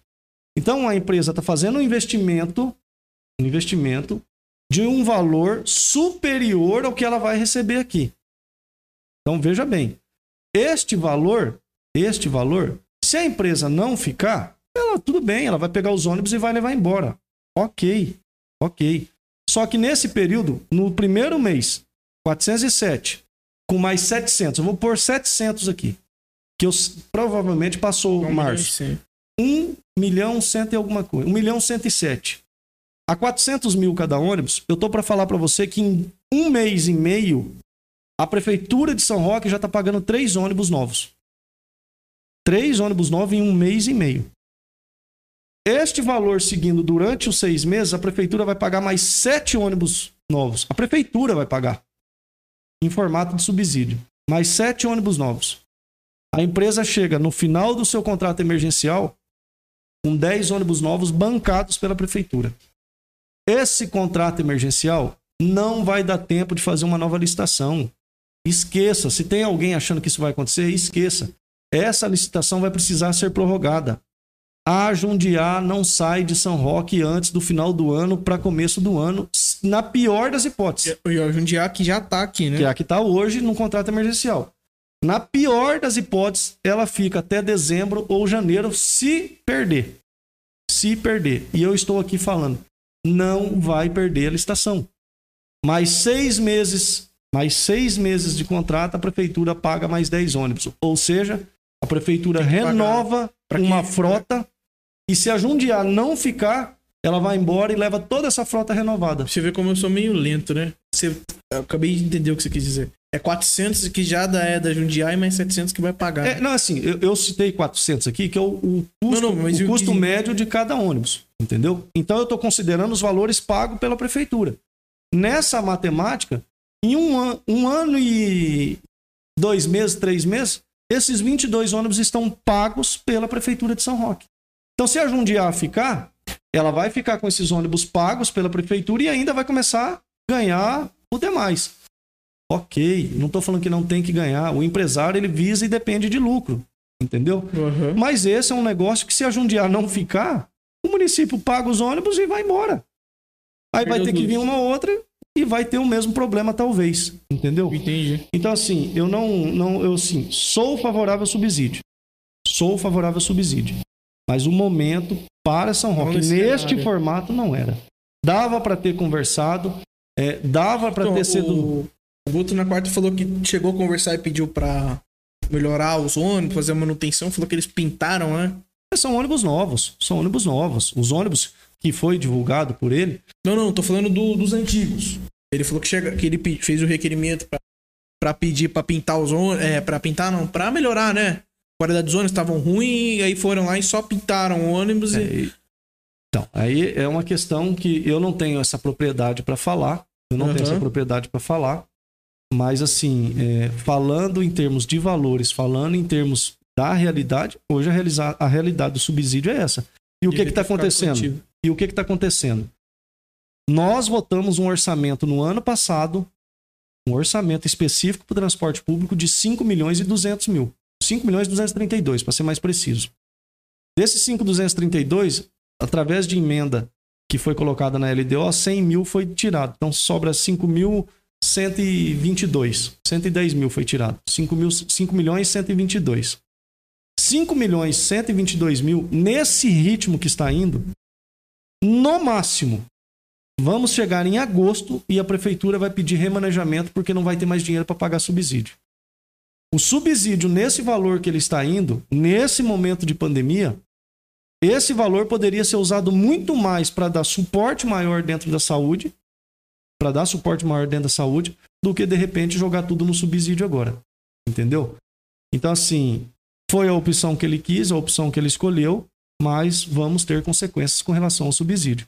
E hoje muita coisa está deixando de ser feita, porque poderia poderia pegar dinheiro. O, o prefeito assumiu com 14 milhões no caixa. Não dá para falar que pegou uma prefeitura com problemas. Não dá. 14 milhões livre. Tanto que muitos remanejamentos foram passados aí para o setor da saúde. Então, quer dizer, e se não tem esse dinheiro? Como é que ia ser feito? Se não tem esse dinheiro, nem essa, essa, essa mudança de formato de subsídio tinha sido feita. Ele ia ter a mesma dificuldade que os dois governos que antecederam ele teve.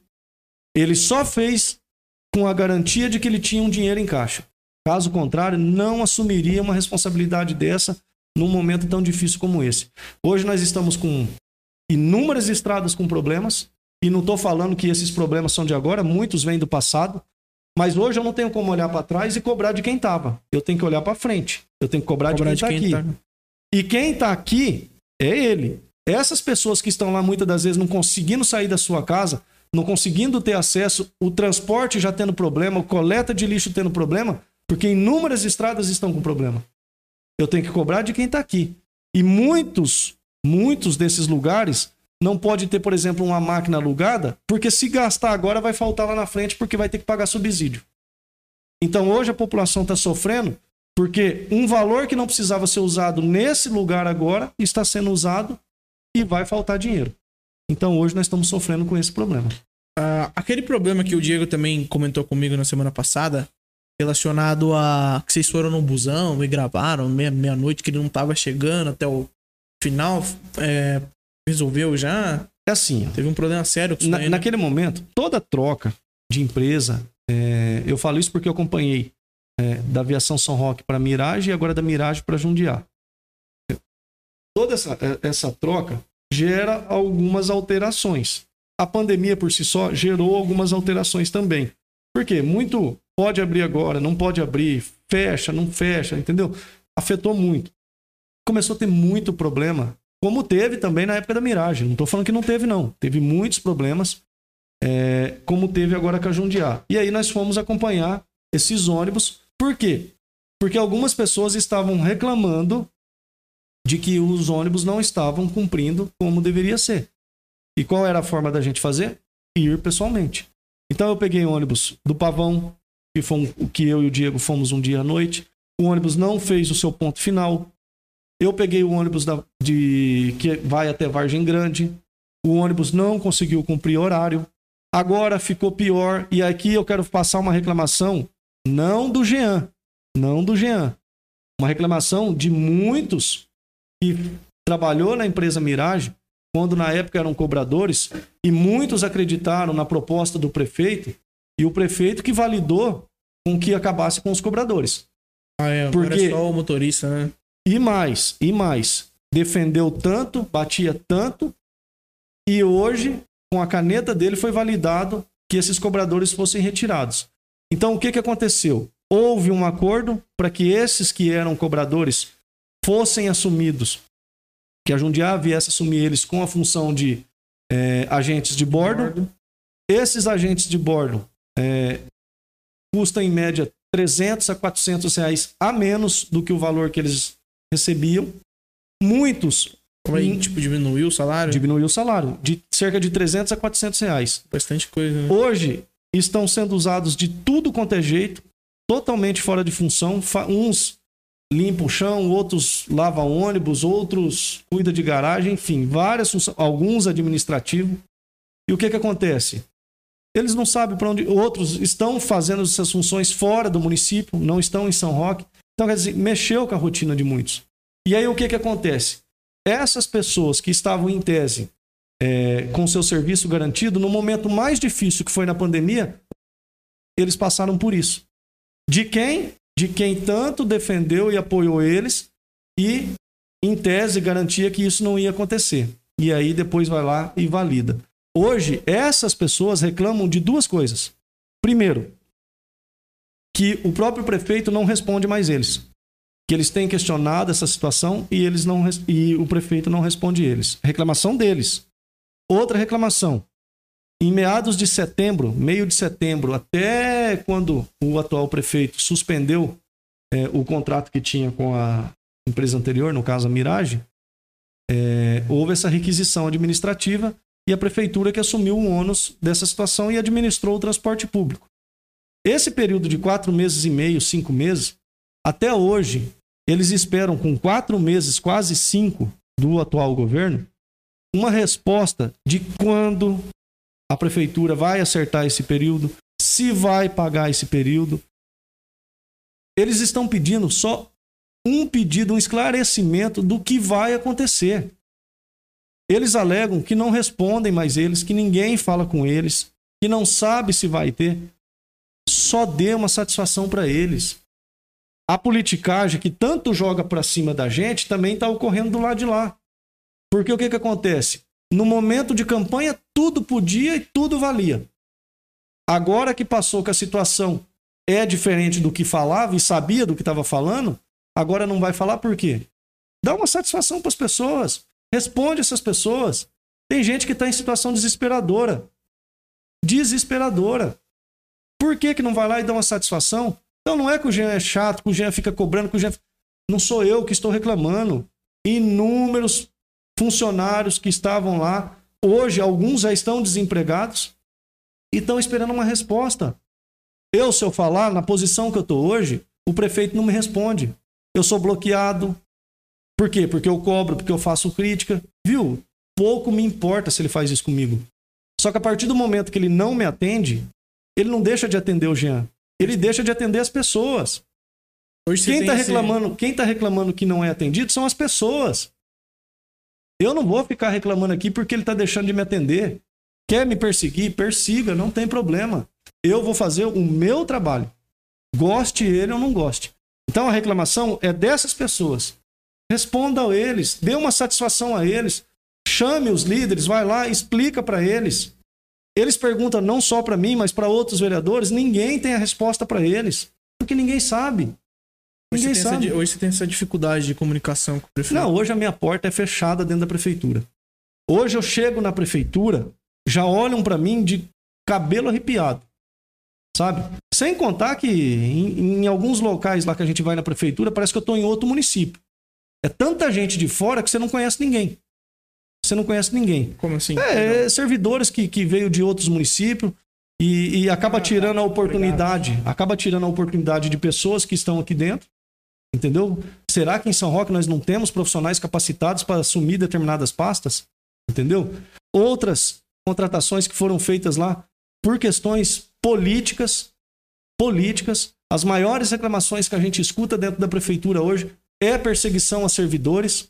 Os, os servidores estão incomodados, muitos servidores estão sendo seguidos, perseguidos. E essa é uma reclamação que eles não podem se manifestar. O meu celular é informação todo dia que chega, todo dia que chega, do que vem acontecendo lá dentro. As informações chegam para mim sem eu pôr o pé lá. Por quê? Porque as pessoas enxergaram pelo menos um, como tem buscado o Diego, como tem buscado o Niltinho, muitas das vezes o Marquinho, vereadores que estão dispostos a ser a voz dessas pessoas. A ser a voz. Porque você atuar com profissionalismo é uma coisa, você atuar com perseguição é outra coisa. Muitos profissionais bons foram deixados de lado por quê? Porque pertencia ao governo passado. Muitas pessoas ligadas à campanha estão lá dentro hoje. Tem pessoas em departamentos lá que nunca trabalhou no setor, que não sabe como que faz a situação. E eu dou exemplo de vários departamentos lá que está tendo problemas. Muitos departamentos estão tendo problemas. E isso é reflexo do quê? Pagamento de dívida política. Está custando caro. Bati tanto na questão do diretor de saúde, um diretor inoperante, um diretor que não, não sabia das informações, um diretor que no momento mais difícil que a população precisava ouvir, ninguém via. Não tinha uma entrevista desse diretor para trazer um pouco de paz, esperança e informação para as pessoas. Para que, que nós tínhamos um diretor de saúde desse jeito? Bati, bati, bati até ser mandado embora. E ainda saiu de uma forma que ficou pior, porque se o prefeito tivesse batido no peito falando, não, eu estou exonerando porque não serviu para nós, não.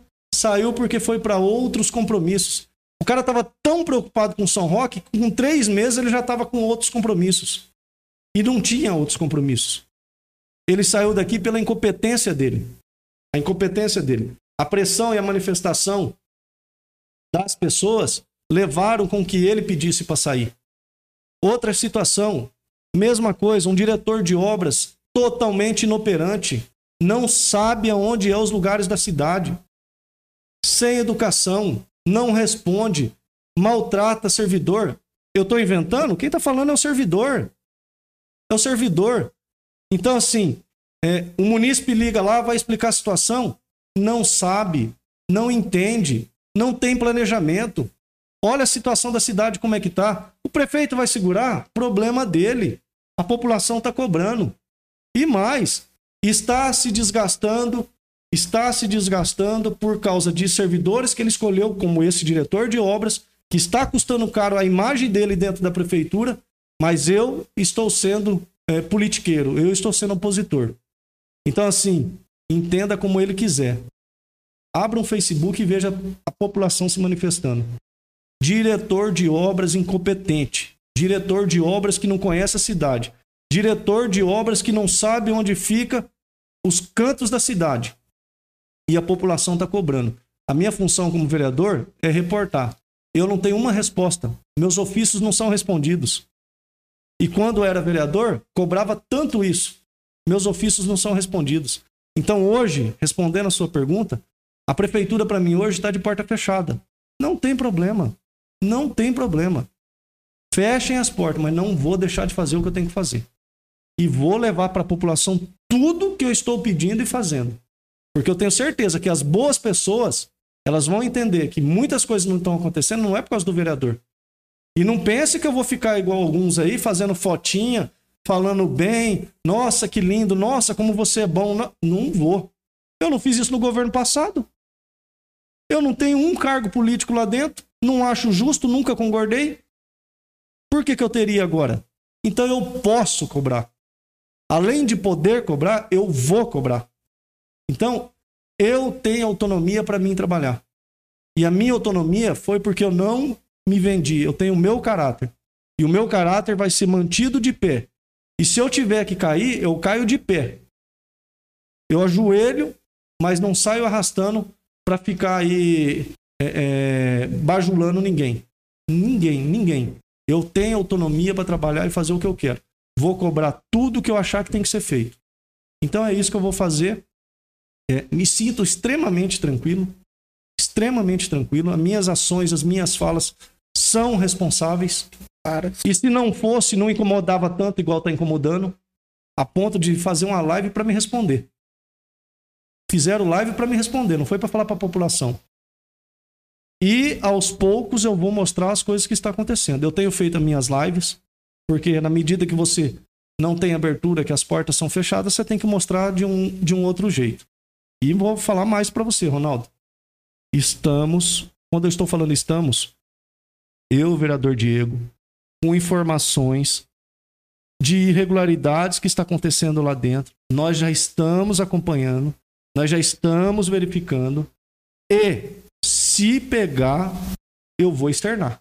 A população de São Roque vai saber das coisas que estão acontecendo. E eu estou avisando. Não é ameaça, eu estou me baseando em informações que eu estou pegando. A prefeitura hoje está ao ponto de se eu conversar com algum servidor lá dentro, é capaz de ser mandado embora. Porque a preocupação deles é como chega a informação para mim. Sabe por que, que chega informação para mim? Porque eu sou um cara responsável, sou um cara sério, sou um cara que vai em cima da situação e doa quem doer.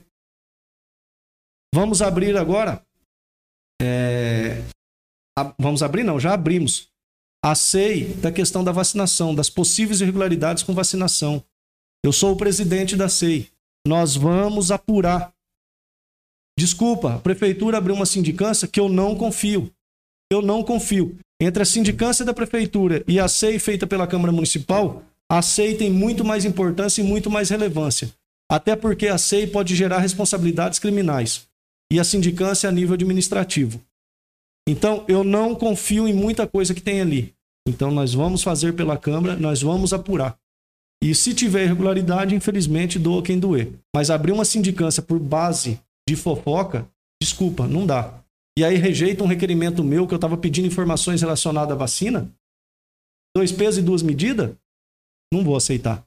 Então eu protocolei a SEI, abrimos a SEI, estou como presidente da SEI e a partir do próximo dia 4 nós vamos investigar todas as situações. E se necessário for, Ministério Público, como sempre.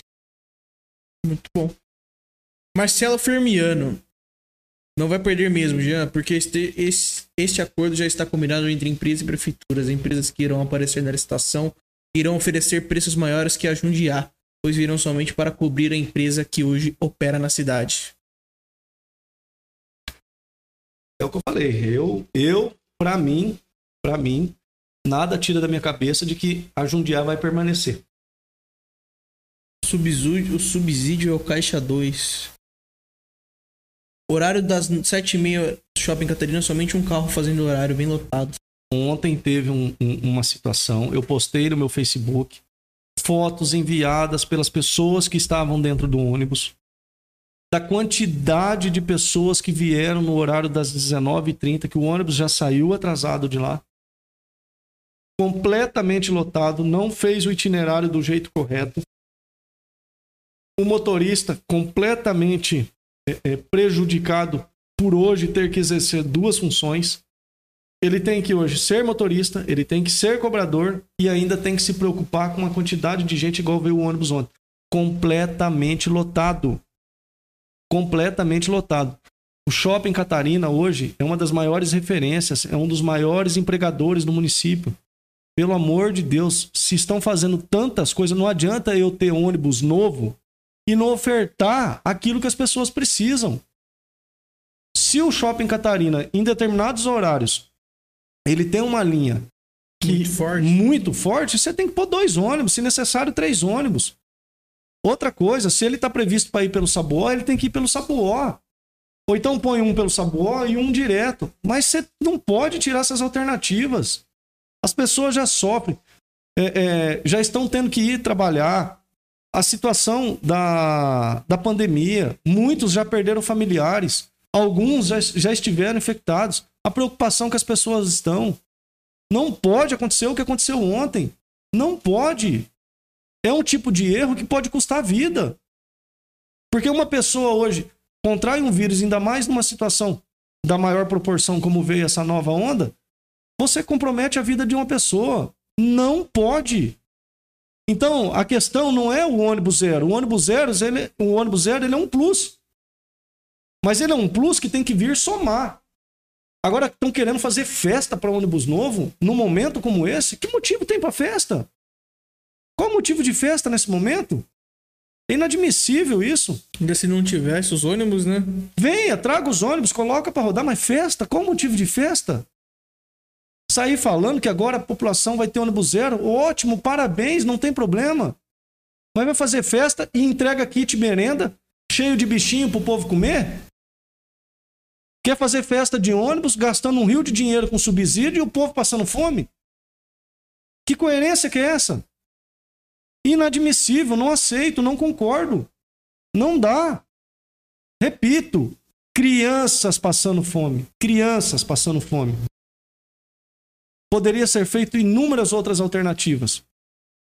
Fizesse uma contratação. Outra coisa, nós estamos falando aqui de gente passando fome. Você pega os CRAS do município hoje, que é o que atende as pessoas carentes. A pessoa chega lá, ela não tem respaldo. Aí estão localizando tudo para que vá o fundo social. Como que eu vou falar para uma pessoa lá do Jardim Camargo, lá do Carmo, vir até o fundo social para pegar o seu alimento? Sabe, é umas coisas absurdas. Absurda. O CRAS ele já tem um filtro de quem são as pessoas que necessitam. Tem gente que vai num CRAS e não por descuido do CRAS, porque não tem o respaldo da prefeitura, porque quem municia os CRAS são a prefeitura. Por que, que eu tenho que deixar a cesta no fundo social e não posso direcionar para os CRAS? Se uma pessoa pode ir lá no distrito de São João Novo porque lá tem um CRAS, por que, que ela tem que deixar de ir lá no distrito para vir aqui na prefeitura pegar uma cesta? Não faz sentido. Aí tem que depender do ônibus, tem que depender de uma carona, tem que depender de um carro. A situação hoje está difícil para todo mundo. Tem da sorte, porque. Sabe, não, é umas coisas assim que não dá. Não dá. Eu não consigo entender. Municia os CRAS. Coloca essas situações e deixa em condições nos CRAS. Agora as pessoas não estão tá tendo esse acesso, tem que recorrer a um fundo social. Ótimo. O fundo social tem que dar um respaldo. Mas você tem outras referências que podem é, é, minimizar esses transtornos. E hoje não está acontecendo. Eu vou, vou criticar? Vou criticar sim. Vou criticar sim, porque não entendo que isso é correto.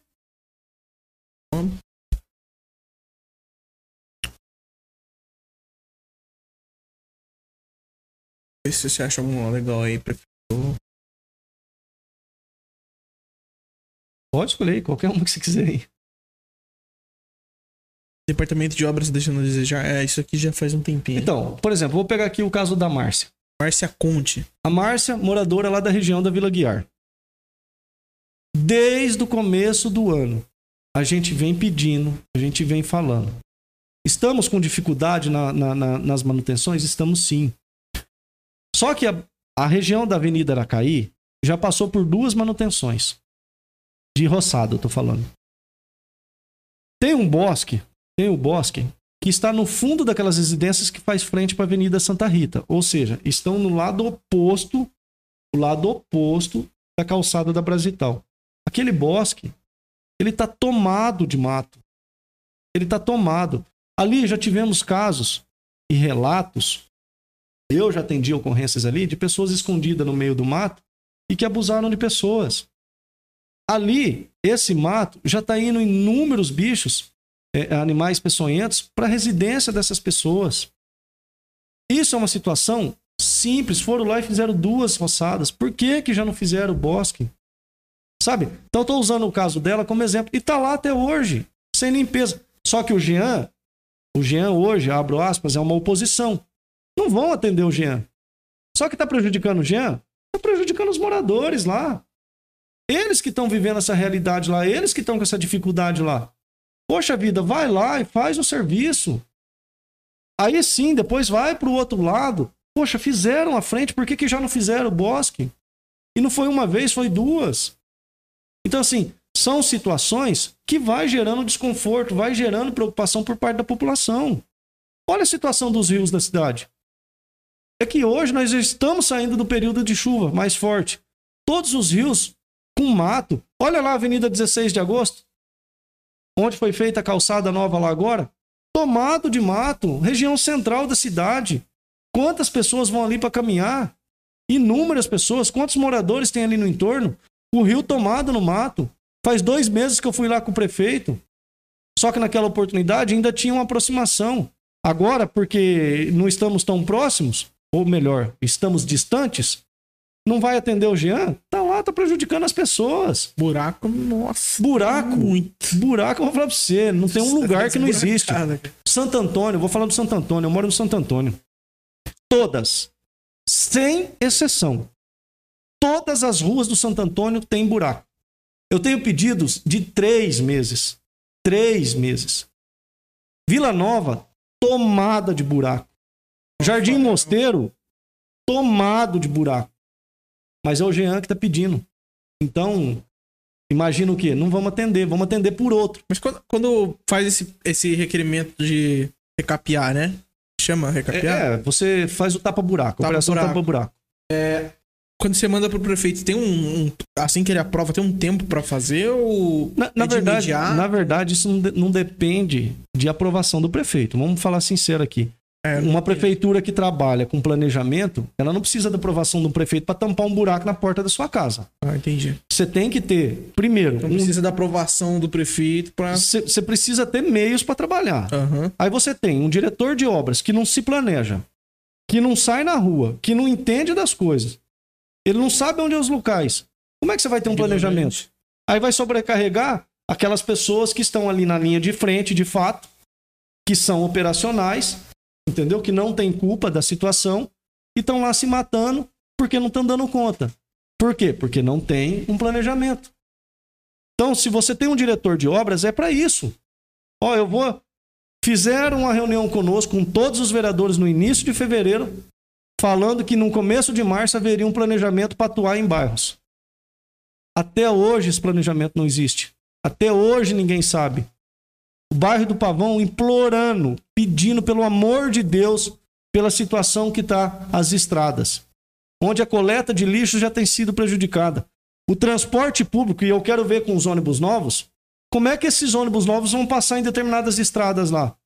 Horários de ônibus já sendo afetado porque o ônibus não consegue andar nas estradas. Aí soma o esburacado com só um cara cobrando, né? Que é o motorista, não, Não. consegue dar continuidade. Só não né? estamos num caos de reclamação por causa da pandemia. Porque se nós não tivéssemos na pandemia, nesse formato que está o transporte público, vai chover reclamação. Você Porque acha que se também não estivesse fora da pandemia, não teria melhor um, um preparamento melhor? não é questão do preparamento. É a questão é assim: com pandemia ou sem pandemia, vão ser os 22 ônibus. Entendeu? Vão ser os 22 ônibus. E o que, que acontece? É, esses 22 ônibus é que vão atender a população. Só que hoje você não tendo cobrador, e nos horários de pico? Como que esses motoristas vão fazer? Quero ver ele atender uma linha do, do Canguera e no horário de pico igual ela é sobrecarregada. Uma linha do Paisagem Colonial que fica sobrecarregada. A linha do Vargem Grande, São João Novo. Eu quero ver quando passar a pandemia, e espero, creio muito em Deus que passamos logo por isso. Eu quero ver como que esses ônibus vão, vão rodar e atender a população mantendo esses horários. Vai ser um caos. Não vai dar conta. Não vai dar conta. E eu não estou inventando a roda, eu estou falando uma, uma realidade.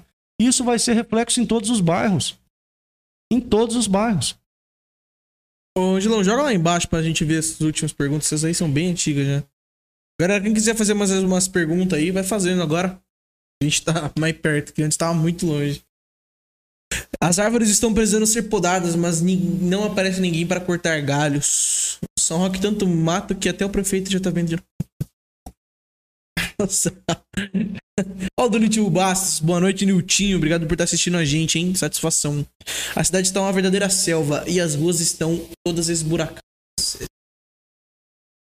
Quero mandar um abraço aí pro Niltinho também, grande amigo, grande parceiro.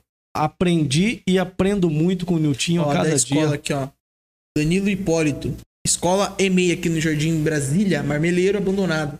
Quando pertencia a Mairim, que era bem cuidada.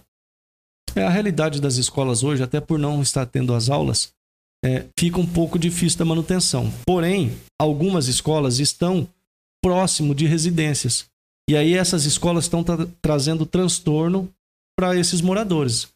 Então, é, mesmo com a pandemia, até porque quem faz esse trabalho de roçada nas escolas, essas manutenções, são equipes terceirizadas. Então não era para estar tá nessa condição, era para estar tá tendo manutenção, até porque cada dia mais você vai alongando, protelando, vai ficando pior a situação. Então só complementar aqui, mandar um abraço pro Niltinho, dizer pro Niltinho, eu tenho uma satisfação, um orgulho muito grande de poder ser vereador com você, tá, Nil?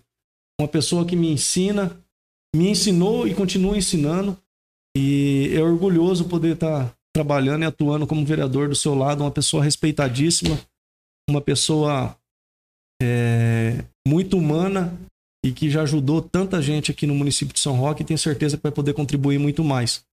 Então, Niltinho, obrigado por tudo e, e é satisfatório é, ser um colega seu de trabalho aí na Câmara dos Vereadores. O que mais tem aqui? Os horários foram reduzidos. O carro de São João Novo, que tinha dois carros, agora um deles faz São João Novo versus Shopping Catarina. X, né? Com o percurso para ser feito em 50 minutos. Isso é impossível. Paisagem Colonial teria que ter dois carros saindo do terminal e outro saindo do bairro, assim como é o Canguera e o Vargem Grande, que tem dois carros na linha. Algumas linhas foram afetadas, é o que eu tô te falando. Já está tendo alguns problemas. Você imagina quando tudo tiver normalizado. Não vão conseguir cumprir esses horários que hoje estão divulgados. Ó, tem um aqui do Maicon Flávio. Jean, para onde estão indo as verbas que seria para comprar os kits merendas, já que não estão sendo distribuídos e os que foram entregues eram obras? Então, a, a, os recursos para aquisição dos kits merenda, eles continuam na prefeitura. A questão é que eles estão fazendo de forma licitada e aí a burocracia é o que está prejudicando tudo isso. Aí eu volto naquela questão. Se está havendo esse problema, se o problema é que venha público, que venha o diretor de educação, que venha o diretor de educação e o prefeito, que se posicionem para essas pessoas. Essas pessoas querem ter uma informação oficial, a prefeitura não passa. Fica um caos. Eu quero ver você explicar para uma pessoa que está lá com fome, que precisa do alimento, você falar para ela: olha, nós não estamos conseguindo te entregar o alimento porque nós estamos refém da licitação. Então não é só isso. Vai lá e explica para as pessoas. Está acontecendo por causa disso, disso, disso. As nossas alternativas no momento são essa, essa e essa. Então o que acontece? A prefeitura se omite, não passa essas informações, a população fica em caos. Aí hoje você vai lá para fiscalizar um kit merenda e depara com um kit de fevereiro sendo entregue hoje com carunchinhas. Aí não dá, né, meu? Aí, né? aí eu vou falar a verdade para você. Desculpa. Volta a falar. Crianças passando fome. E acontece uma situação dessa. Tem gente que se jogar o arroz ou o feijão que tá com os carunchinhos fora, fica sem comida. Que tem que comer com o bicho porque... Então assim, é, sabe, assim, é, é, é, um tapa na cara. É. é um tapa na cara da população. Porque eu tenho certeza que na mesa deles, como na minha, graças a Deus, não tem faltado comida, mas na, na vida e na mesa de muitos está faltando. Isso é um tapa na cara. Não pode acontecer. É inadmissível. É inadmissível. Juro para você, eu fui lá hoje para verificar e acompanhar a questão das entregas. Quando eu deparei com essa situação, eu fiquei inconformado inconformado. E hoje, como a minha voz está sendo muito mais pela rede social, porque pela prefeitura ninguém me atende, não sou atendido, então me resta a rede social. Vou expor e me manifestar todas as vezes. Todas as vezes. E vejo aqui, quero fazer um agradecimento muito a todos aqui que têm me acompanhado, que têm me dado força. Não é fácil, não é fácil. E essas pessoas aqui têm me motivado muito. Então, assim, agradeço a todos e espero sempre estar retribuindo em favor de vocês. Para o comentário. Em favor de vocês. Eu não estou aqui para agradar prefeito, eu não estou aqui para agradar diretor nenhum, eu não estou aqui para agradar político algum. Eu estou aqui para trabalhar para a população. Esse é o meu dever e meu compromisso. Legal. Galera, eu sei que tem muita gente que tem que trabalhar amanhã é, e a gente vai ainda estender mais a conversa, que tá muito boa. Tem muita pergunta muito legal, se tiver, não tiver problema para você. Tranquilo. Eu só vou fazer o sorteio agora, porque tem muita gente que quer dormir, tá esperando, então a gente certo. já faz o, o sorteio agora, beleza? Então vocês têm ainda até ele pegar lá o sorteio pra gente fazer já. E comentando, dá tempo, vai lá, comenta lá no Face e no Insta. Primeiro vamos fazer do. Qual que você vai fazer primeiro, Ângelo? Faz aí, Edu. Pode ser, Edu. Ó, vamos fazer primeiro do Instagram. Ver quem vai ganhar. Eu vou também já anotar o nome aqui.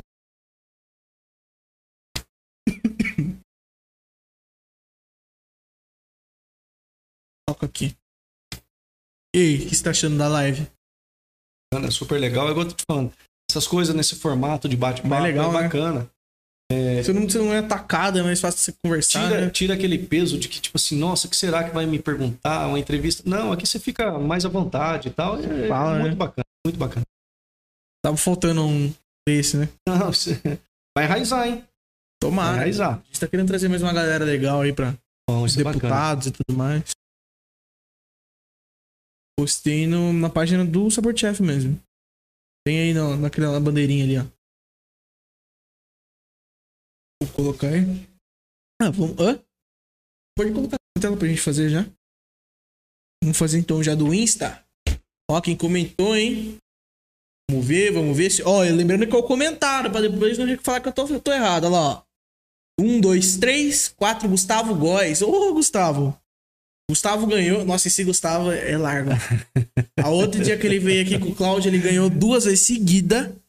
Só que ele tava aqui, ele falou assim: não, vai de novo.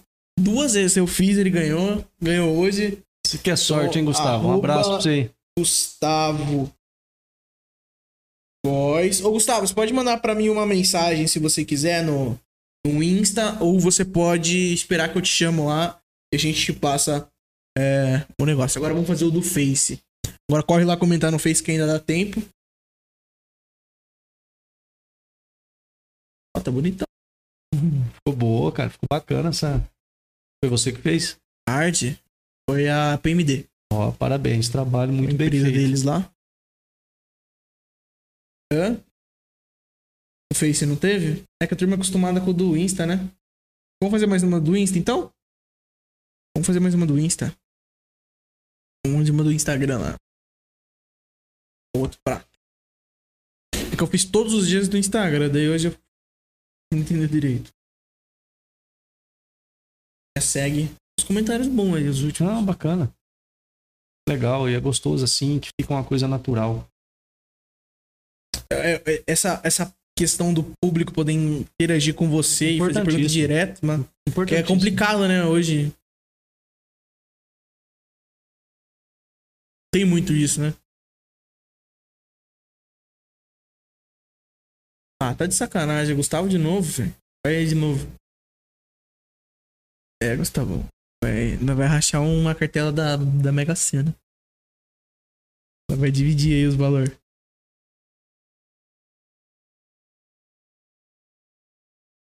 Ô, Angela, será que você não entrou no negócio errado lá no Face, não? Ó, teve comentário lá, cara. Tô vendo aqui, ó.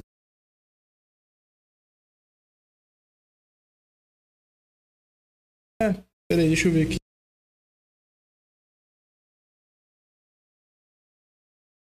É... Não, teve sim. Peraí, deixa eu achar aqui. Lá, 11 comentários, mano. É, aperta F5 aí pra ver.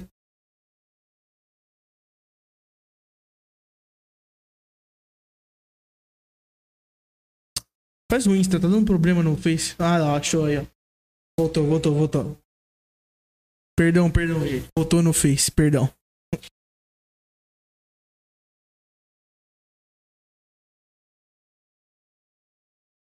Fala, irmão, ganhei duas vezes. Manda um abraço pro Jean, grande homem. Gustavo Góes. Mandando abraço. Abração, Gustavo. Obrigado. Ô, Gustavo, você é largo, mano. Você é louco.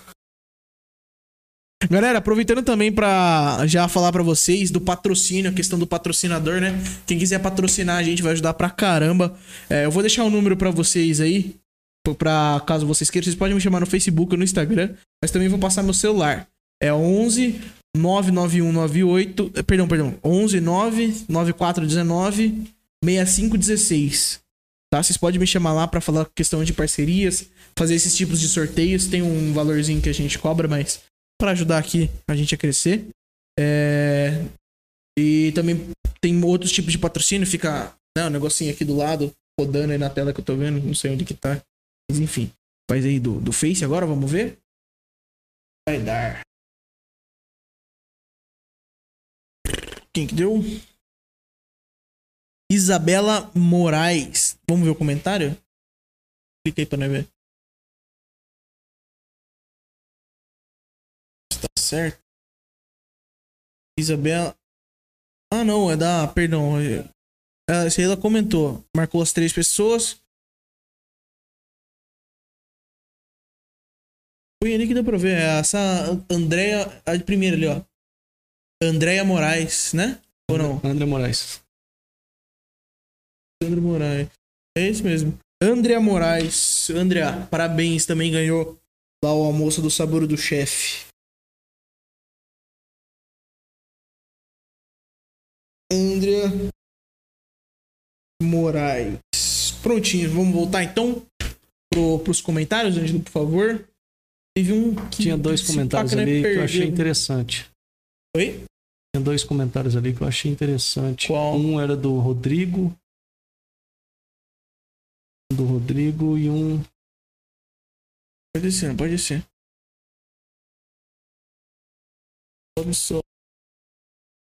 Ele pergunta da volta às aulas, alguma coisa assim. E o Tim e o Cabudiano estão de parabéns. Aí, ó, Maria Ivanete. Subindo. Ó, a gente parou aqui, ó. Sobe um pouquinho mais, só. Aqui, esses, esses ó, dois aqui, aqui ó. ó. Tanto do Rodrigo quanto do Carlos. Rodrigo Silva Digo. CB Cabo Jean, por favor. Tu sabe quando irá voltar às aulas das escolas públicas presenciais? Sendo que por internet não funciona, a educação é direito da criança e do adolescente. Então, veja bem. Bom, primeiramente queria cumprimentar o Rodrigo, grande amigo, estudamos juntos. Então, tenho orgulho de, de ser amigo seu, Rodrigo. O que que acontece? É, o município está tendo muitas dificuldades com essa questão do retorno. Por que, que hoje as escolas é, particulares já retornaram e as escolas públicas não? As municipais, no caso.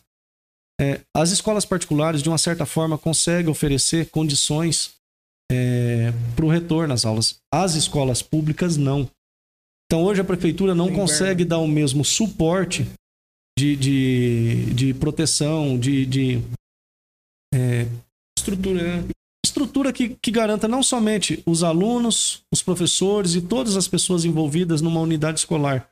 Então, hoje, assim, por isso que as escolas públicas municipais ainda não retornaram. Eu não consigo dizer para o Rodrigo e para as pessoas que também têm essa dúvida quando será esse momento, mas é o que eu falo: se a prefeitura tivesse condições de dar esse suporte, poderia acontecer isso com muito mais antecedência. O que a gente vê hoje realmente são muitas pessoas reclamando e têm tido dificuldade com acesso à internet. É, os alunos não têm tido a mesma condição para ter acesso a, a essas é, tarefas que estão sendo disponibilizadas e entregues nas escolas, né, as atividades. Então, assim, a dificuldade e a realidade do município nesse sentido hoje é muito grande, por isso que não tem acontecido. Carlos Eduardo Rodrigues Silva. Jean, você não acha que a Jundiá tem muitas vantagens para uma empresa privada? Não teria que ser o contrário? Bom, vamos lá. É, é, até respondendo o Carlos, eu vou ser sincero, independente de ser a Jundiá, mas nas condições que a Jundiá está atuando e trabalhando aqui no município, qualquer um queria ter uma empresa de transporte para colocar em São Roque, porque Hoje, se tem alguém que não perde, é a empresa. A empresa hoje é a grande, a grande beneficiada é, para executar esse serviço. Então, assim, é, eu não diria vantagens, mas hoje ela está tendo a oportunidade que outras não tiveram nesse formato. E repito, só foi feito desse jeito porque tinha dinheiro em caixa que dava estrutura para assumir isso.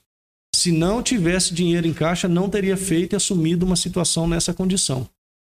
O governo passado não fez? Não fez. Por quê? A realidade financeira do município era completamente diferente.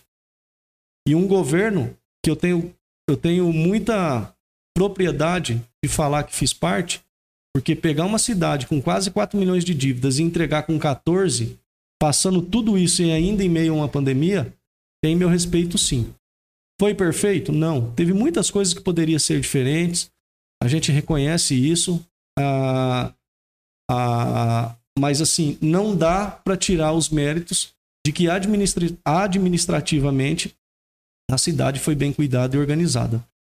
teve outros problemas, mas nem tudo é perfeito. Então, o governo atual, ele pode e tem uma tranquilidade para trabalhar que o governo anterior já não teve. E até falando nessa questão ainda da, da licitação, comparando aqui a questão do kit merenda e do transporte público, vocês façam uma ideia para a população aqui. Se o kit merenda está sendo todo esse transtorno, uma licitação, imagine vocês como que vai ser a licitação do transporte público. E de novo eu falo, a atual empresa não sai daqui, na pior das hipóteses, no mínimo, no começo do ano que vem. Não vai ter licitação esse ano. E não vou me assustar se não ocorrer o ano que vem. Esse, esse formato, essa licitação do transporte público, até pela sua dimensão, por tudo que tem que acontecer, essa licitação vai perpetuar por um bom tempo. E, repito, se com o kit merenda tá difícil, imagine o transporte público. Como que vai ser essa licitação? É, vamos ver um outro aqui, ó. Ó, Adriana Macedo, perguntei quatro vezes na live dele aqui mesmo. Ah, não é na minha? Da obra. A dele, né? No dia feito bem, não sei. Da obra em torno do Rio do Junqueiro, não respondeu. Mas veio no dia seguinte tirar foto dizendo que a obra continua atrasada numa obra que já foi paga. Eu, eu até falando para Adriana, é, eu, eu falo com muita tranquilidade também dessa obra da 16 de agosto.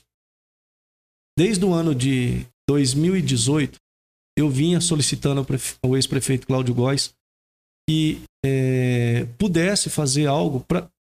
Não sei se você se recorda, o calçamento ali em torno da 16 de agosto era muito prejudicado.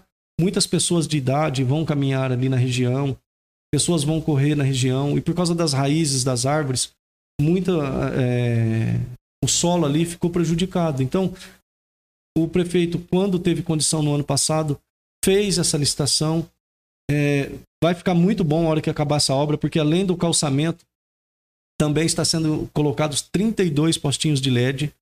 Então ali à noite vai ficar a coisa mais linda, um lugar gostoso para as pessoas andarem, é, caminharem, correrem, enfim, fazer suas atividades, porque naturalmente a região da 16 de agosto até com o Quintinão muito próximo ali, é um local comum das pessoas estarem é, fazendo suas atividades. E eu fiquei muito feliz de ter esse pedido meu atendido. Por outro lado, a gente fica triste, porque assim, o que entristece é você ver o atual governo, para ele se vangloriar, se vangloriar, querer utilizar o passado, mas sempre da forma negativa, sempre daquilo como convém. A obra da 16 de agosto não ficou parada. A obra de 16, da 16 de agosto ficou paralisada por quê? Porque a empresa que já foi, havia sido notificada inúmeras vezes não estava cumprindo o que tinha que acontecer. Dia 31 de dezembro encerrou o mandato do ex-prefeito. Dia 1 de janeiro começou o do outro prefeito. É claro que ele tem que fazer dar andamento e fazer as coisas acontecer. Agora, o que não está sendo justo e o que eu não admito é como que o atual prefeito, que quando era vereador, criticou tantas questões e hoje está explorando, fazendo o seu marketing político em cima de coisas que ele foi contra. E vou dar exemplo. As obras do da Campininha, Jardim Santa Vitória, foram feitas com o recurso do financiamento. As obras da Vila Vinhas foram feitas com o recurso do financiamento. A pavimentação da Travessa Carmen Cobelo foi feita com recursos do financiamento. As duas OBSs, essa aqui do Guaçu e lá no Tabuão, foram reativadas através de recursos do financiamento. Todas, todas essas obras foram votado, foi votado o recurso do financiamento e ele, quando vereador, votou contra. E hoje ele quer explorar, fazer algo, se vangloriar de algo que ele não fez. Ele votou contra. Hoje ele é prefeito, vai lá e fala que vai entregar, mas seja humilde, tenha humildade de mostrar que não tem nada por ele. Ele vai inaugurar porque ele é o prefeito. Ele é o prefeito.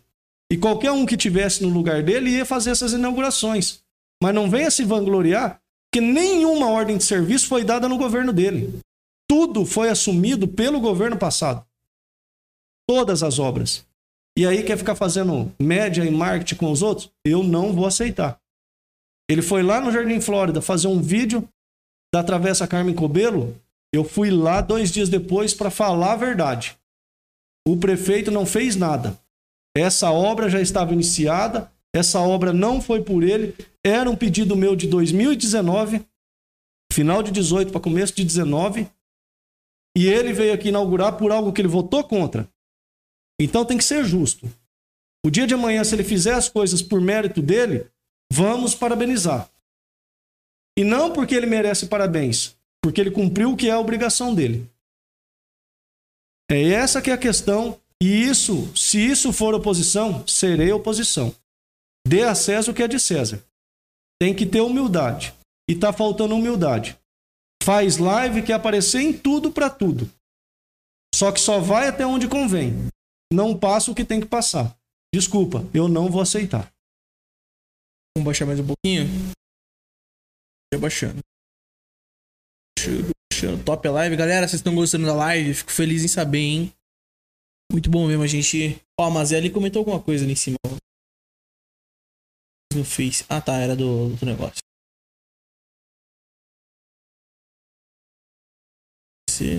Peraí, voltou, voltou. Cabo Jean, o que tu está achando da gestão do governo federal e do governo estadual? Então, vamos lá. A pergunta do Rodrigo também, interessante. Eu tenho minha opinião da seguinte maneira. A, a pandemia, pandemia era algo que ninguém estava preparado. Não tinha um lugar do mundo que estava preparado para uma pandemia. Mas quando você pega, independente do lado certo, quando você pega um governo federal caminhando de um jeito, um governo estadual caminhando do outro, aí a coisa não vai funcionar. Alguém vai ser prejudicado e esse alguém está sendo a população. Não sei quem é o lado certo e quem é o errado. Eu não sou técnico no assunto, eu não sou é, é, especialista no assunto. Mas neste formato, esse ego, essa briga desse jeito está prejudicando a população. E nesse caso, quem está perdendo é somente a população. Guerra política. É... Eu, particularmente, não concordo com o que o Dória a, a fez e aplicou durante tanto tempo com essa questão do isolamento. O isolamento é se fazia necessário de uma certa forma, mas eu achei que foi muito radical em muitos momentos, entendeu? Tanto que hoje nós estamos passando uma situação muito complicada. É, eu e, enfim, a sua opinião também. É isso aí. Falando em internet, não tinha um projeto para trazer uma internet com acesso público para a cidade? Acho que cheguei a ver isso estou, ou estou enganado. Houve sim o início de uma conversa nesse sentido. É, o governo passado fez um, um, um investimento e conseguiu colocar através de fibra ótica aí a ligação de todos os próprios públicos do município. Isso já foi um avanço. É, é necessário sim, através do departamento de informática, de TI e até mesmo da própria prefeitura, porque vai demandar alguns recursos de investimento, mas é necessário. A gente sofre muito aqui pela geografia do município, né? Tem alguns bairros aí que sofrem bastante porque a dificuldade com acesso, a dificuldade do sinal. Então, em pleno 2021, já era para a gente estar um pouquinho mais avançado. Mas tudo na vida tem um, um porquê, e esse porquê muitas das vezes é o financeiro, né? Também foi atrasado, né? Não, sim, também. Então são reflexos. E aproveitando, quero mandar um abraço para Alexandre. Alexandre Vitor Andrade, um, um, grande fotógrafo. Um excelente fotógrafo, uma pessoa espetacular como ser humano e é uma pessoa aí que tem todo o meu respeito. Um abraço, viu, Alexandre? É... Georandir Moraes. Jean, você acha que tem algum tipo de perseguição do atual governo contra os servidores públicos de São Roque? Eu não acho, eu tenho certeza. Só que quando eu falo servidores públicos, eu não vou generalizar, mas boa parte dos servidores públicos se sentem perseguidos sim, se sentem perseguidos sim. E essa para mim é uma das fragilidades do atual governo. Eu falei hoje na tribuna da Câmara, é, o prefeito tem sido frágil, não tem tido é, atitudes coerentes e corretas e ele está perdendo a mão, ele está perdendo a mão com o servidor público. E o prefeito, com quatro meses, ficar nesse formato, ele perdeu o servidor público, ele perde a prefeitura. O coração da prefeitura não é o prefeito. Quem carrega a prefeitura é o servidor público. O prefeito ele tem que gerir. Ele tem que gerir.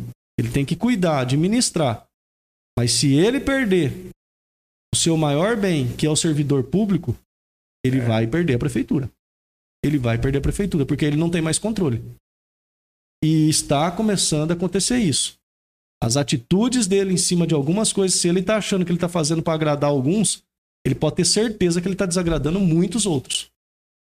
Muitos outros. Então, a questão da perseguição ao servidor, eu não acho. Eu tenho certeza. Diante de todos os relatos que têm chegado e das coisas que estão sendo narradas. É, Vera Manassiro, será que o senhor, será que o prefeito trocou todas as professoras de São Roque por professores de outra cidade também? Não, nesse caso, acredito que não, até porque é, as novas que, que vieram foram através de concurso, né? E é comum que tenha pessoas de outro município, mas não nesse sentido de trocar de um pelo outro. O que eu já não posso falar com relação à questão na parte da saúde, onde a gente está vendo aí algumas pessoas sendo trocadas e outras sendo contratadas, e aí sim me causa espanto como tem ocorrido. Mas na, no caso dos professores, não. Não vejo isso. É... Vaneide Hipólito. E sobre o salário dos funcionários? O vale alimentação que não alimenta nunca e o ônibus dos funcionários nunca mais vai voltar? Nunca então, mais volta, né? Essa, essa é uma questão que a gente se preocupa. Já fizemos questionamento, não tivemos resposta sobre isso. O ônibus no, no governo passado, por um período também, ele teve problemas. É... E não adianta ficar falando do problema do passado, mas a prefeitura tem que criar um, um meio, uma condição de disponibilizar um ônibus aí para esses servidores. Por um bom momento ele funcionou, acontecia e cabe ao governo aí fazer com que isso volte a acontecer e disponibilize isso. Uma das coisas que os servidores é, sempre manifestam e falam é sobre a questão da licença prêmio. O governo anterior suspendeu justamente por questões é, de adequação, foi muito criticado por isso. Só que o hoje prefeito, o hoje prefeito, batia no peito que ele ia voltar com o pagamento da licença prêmio para os servidores. E passado quase cinco meses, até agora, muitos estão esperando um posicionamento dele que ele não tocou no assunto. Então, volta a falar. Cabe ao governo, cabe ao prefeito vir e expor isso aos servidores. E é uma das coisas que os servidores hoje não têm resposta. De quem tanto defendeu e falou. E hoje não coloca em prática. Agora, lembrando vocês que vocês podem assistir pela TV, tá? Tem muita gente me perguntando como é que assiste. Amanhã, na, amanhã não, na quarta na live de quarta-feira, eu vou dar uma pegada melhor nisso daí pra ensinar. E o Carlos Eduardo, é, lembrando que ele vem aqui na quinta, fechou? O Carlos Eduardo vem aqui conversar com a gente na quinta-feira. A gente teve um problema essa semana, ainda não conseguimos divulgar as artes, mas já para deixar adiantado. É, Guto disse que é. Ixi, não dá pra enxergar essa Guto diz que é ele que está fazendo, mas vamos lembrar a ele a verdade. Mas vamos lembrar e falar a verdade. Estaremos lá se for inaugurado. Se não for, irei por uma faixa de agradecimento Pode Góis. Vai ter que fazer muita faixa, hein, hein Carlão? Pode descer, né? Ó, o Cláudio José de Góis. Ô, Cláudio. Boa noite. Muito obrigado por estar aí assistindo a gente. Tem gente com sono aqui. Melhor sair e dormir. Será que teve algum problema aí? Marília Olímpio. Que live cheia de ressentimento, ódio e ira. Pô, Marília. Aqui a gente não compartilha ódio, a gente só conversa. É que sempre quando você fala aquilo que não satisfaz os, os ouvidos de alguns, tem esse entendimento. Mas faz parte, você não. Aquilo que eu te falei. Você nunca vai agradar todo mundo.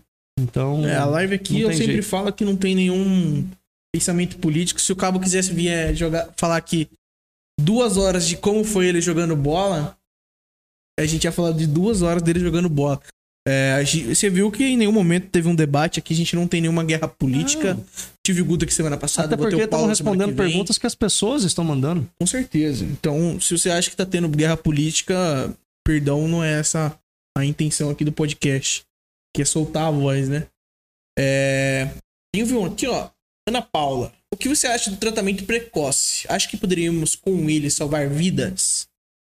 Então, é, essa é uma questão que gera muito polêmica. Certo. Por quê? Porque tem aqueles que defendem e, e, e entende e traz argumentos científicos, como tem aqueles que é, também não defende e traz é, argumentos científicos.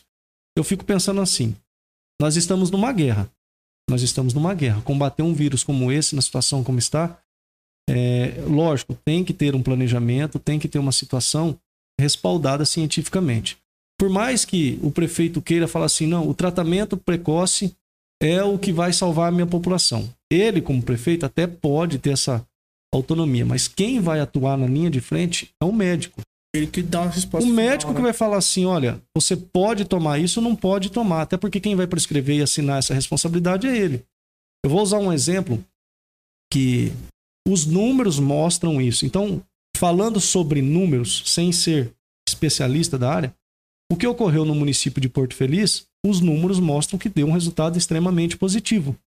Só que o tratamento precoce, ele é para quem? Para aquelas pessoas que estão com sintomas é, é, pequenos no início do, do, do, da, fase do contágio, né? Agora, o que está acontecendo? Muitas pessoas estão se automedicando sem ter sintomas. Elas acabam Aí isso, problema, isso é né? problemático, porque cria um outro problema. Então, o tratamento precoce, quando você olha para essas pessoas que estão tendo o princípio dos sintomas, de repente ele é válido e útil. Entendeu? Eu mesmo, eu, graças a Deus, não tive até hoje nenhum sintoma. Mas se porventura tiver e for uma situação que me, me mostre que, assim, poxa vida, ou eu faço isso, ou eu tô em.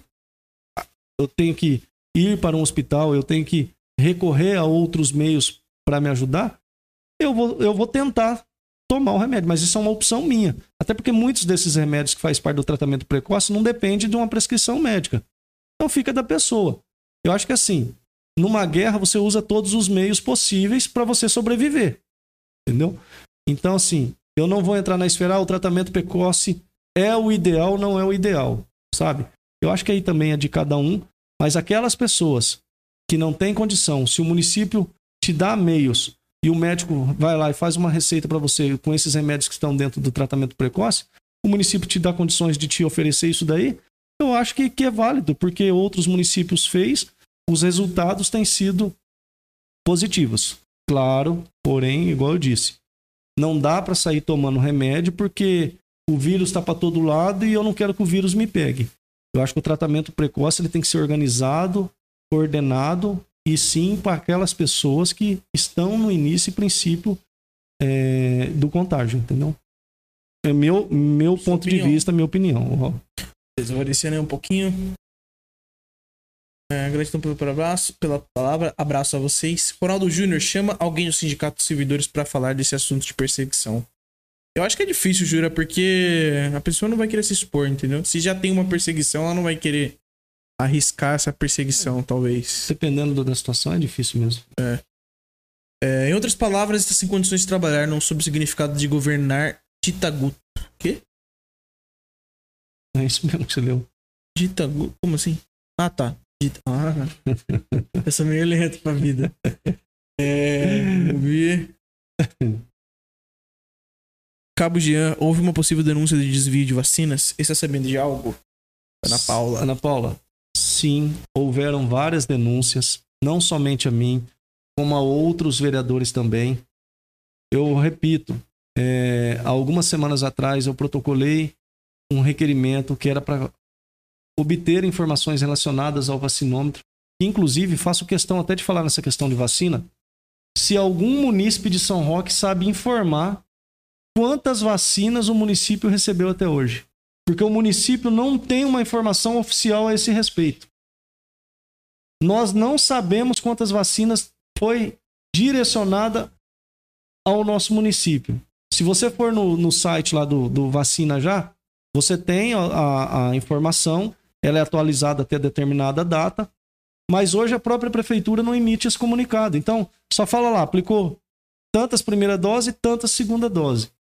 Mas, respondendo a sua pergunta, Ana Paula, diante é, dessas denúncias, diante é, é, de alguns acontecimentos que demonstram ter tido irregularidades, é que nós abrimos a comissão especial de inquéritos a qual eu estarei presidindo e a partir do início do mês de maio nós vamos apurar. E se tiver, se realmente aconteceram essas irregularidades, aí sim nós vamos tomar as providências e encaminhar quem de direito. Isso mesmo um pouquinho pra gente.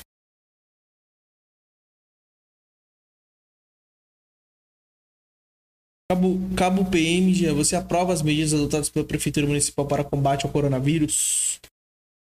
Em parte, sim. Em outras, não. Muitas atitudes, principalmente essas últimas tomadas aí, eu discordo de quase todas. Vou dar um exemplo. Essa barreira sanitária que foi feita em dois finais de semana não serviu para nada. Isso é eu falando, tá? Não serviu para nada, a não ser saturar e sobrecarregar ainda mais os profissionais da saúde que tiveram que estar lá, debaixo de sol. É, Qual é aquele que foi ali no Iguaçu? no- é, que ficou aqui na- no, no portal e lá no, no, no Tabuão. Então, não serviu para nada, não resolveu os nossos problemas, não resolveu nossos números e mais, saturou os nossos profissionais. Poderia ter melhorado a questão de envolver esses profissionais para melhorar a vacinação, que inclusive, que inclusive somos um dos últimos municípios na listagem do estado, do estado com menos vacinas aplicadas. É inadmissível um município do nosso porte estar tão mal ranqueado nesse momento, um dos últimos de 645 municípios que o estado tem. Então assim, várias situações poderiam ter sido feitas que não precisasse dessa barreira sanitária.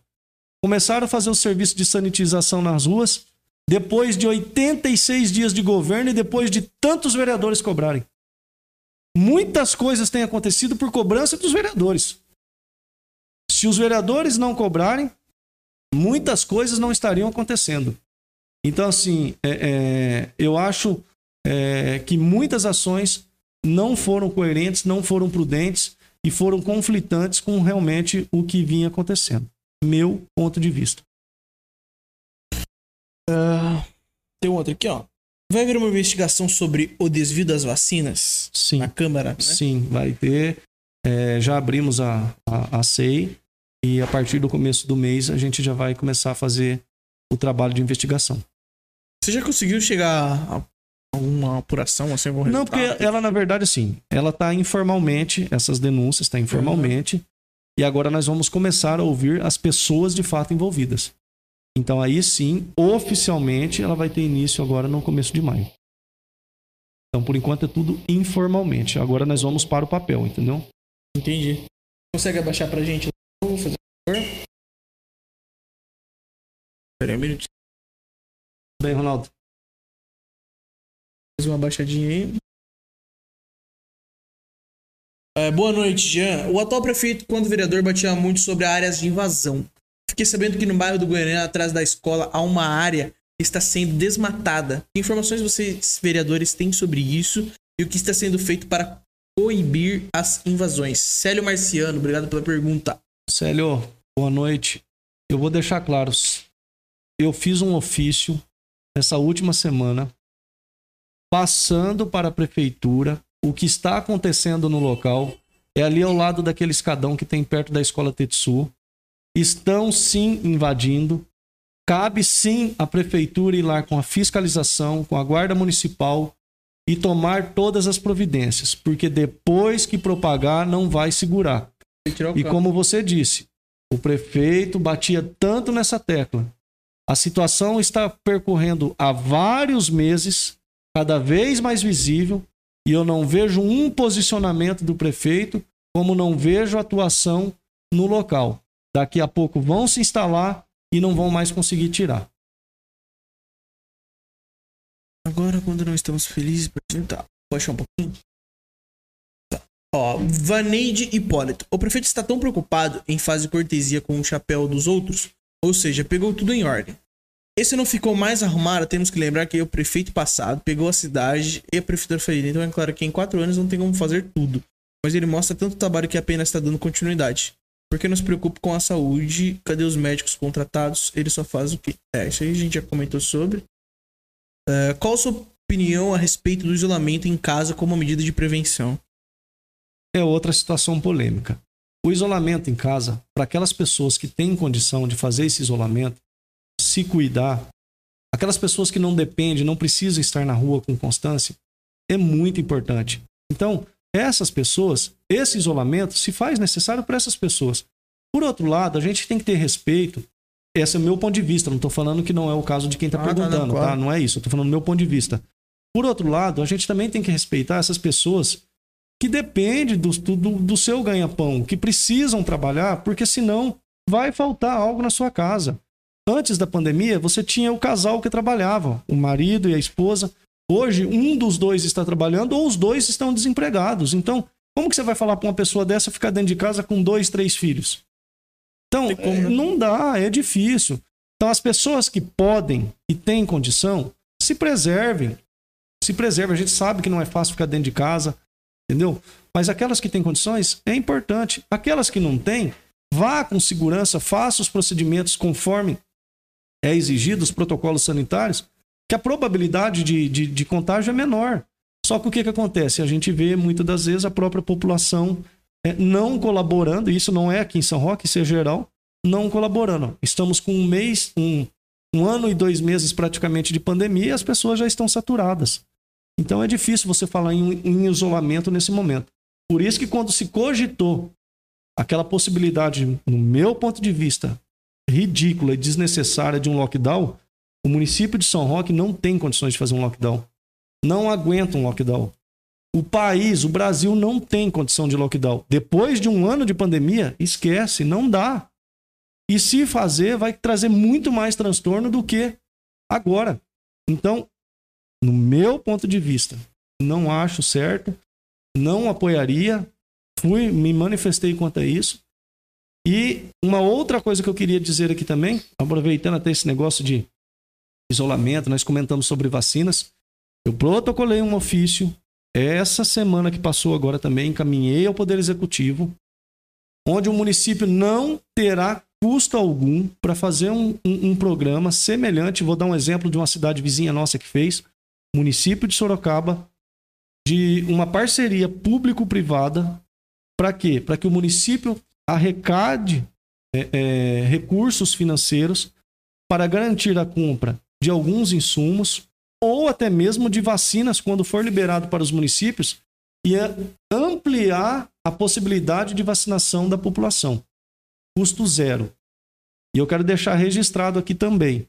Muito provavelmente, muito provavelmente, por questões políticas, isso vai ser mais um papel que vai chegar vai ser guardado porque está vindo de alguém que não apoia o governo. Uma coisa custo zero para a população. Custo zero. Custo zero para a prefeitura. Importantíssimo, porque a gente sabe que lá na frente pode reverter em benefício para a própria população. Então, a minha parte eu estou fazendo, porque quando fala só critica, só critica, só critica e nada faz, então eu critico estou colaborando com ideias, sugestões vinda de municípios que fizeram e está dando certo e também de munícipes que têm acompanhado e têm solicitado. Então, é, protocolei, encaminhei. Espero que tenha bom senso e não política e que faça realmente pensando na população. Tem uma última pergunta ali do Ori, só pra, só ler. É... Vamos, vamos pra última pergunta. Você pretende voltar ao podcast mais vezes? Foi muito bom de sua parte ou de esclarecimentos sérios.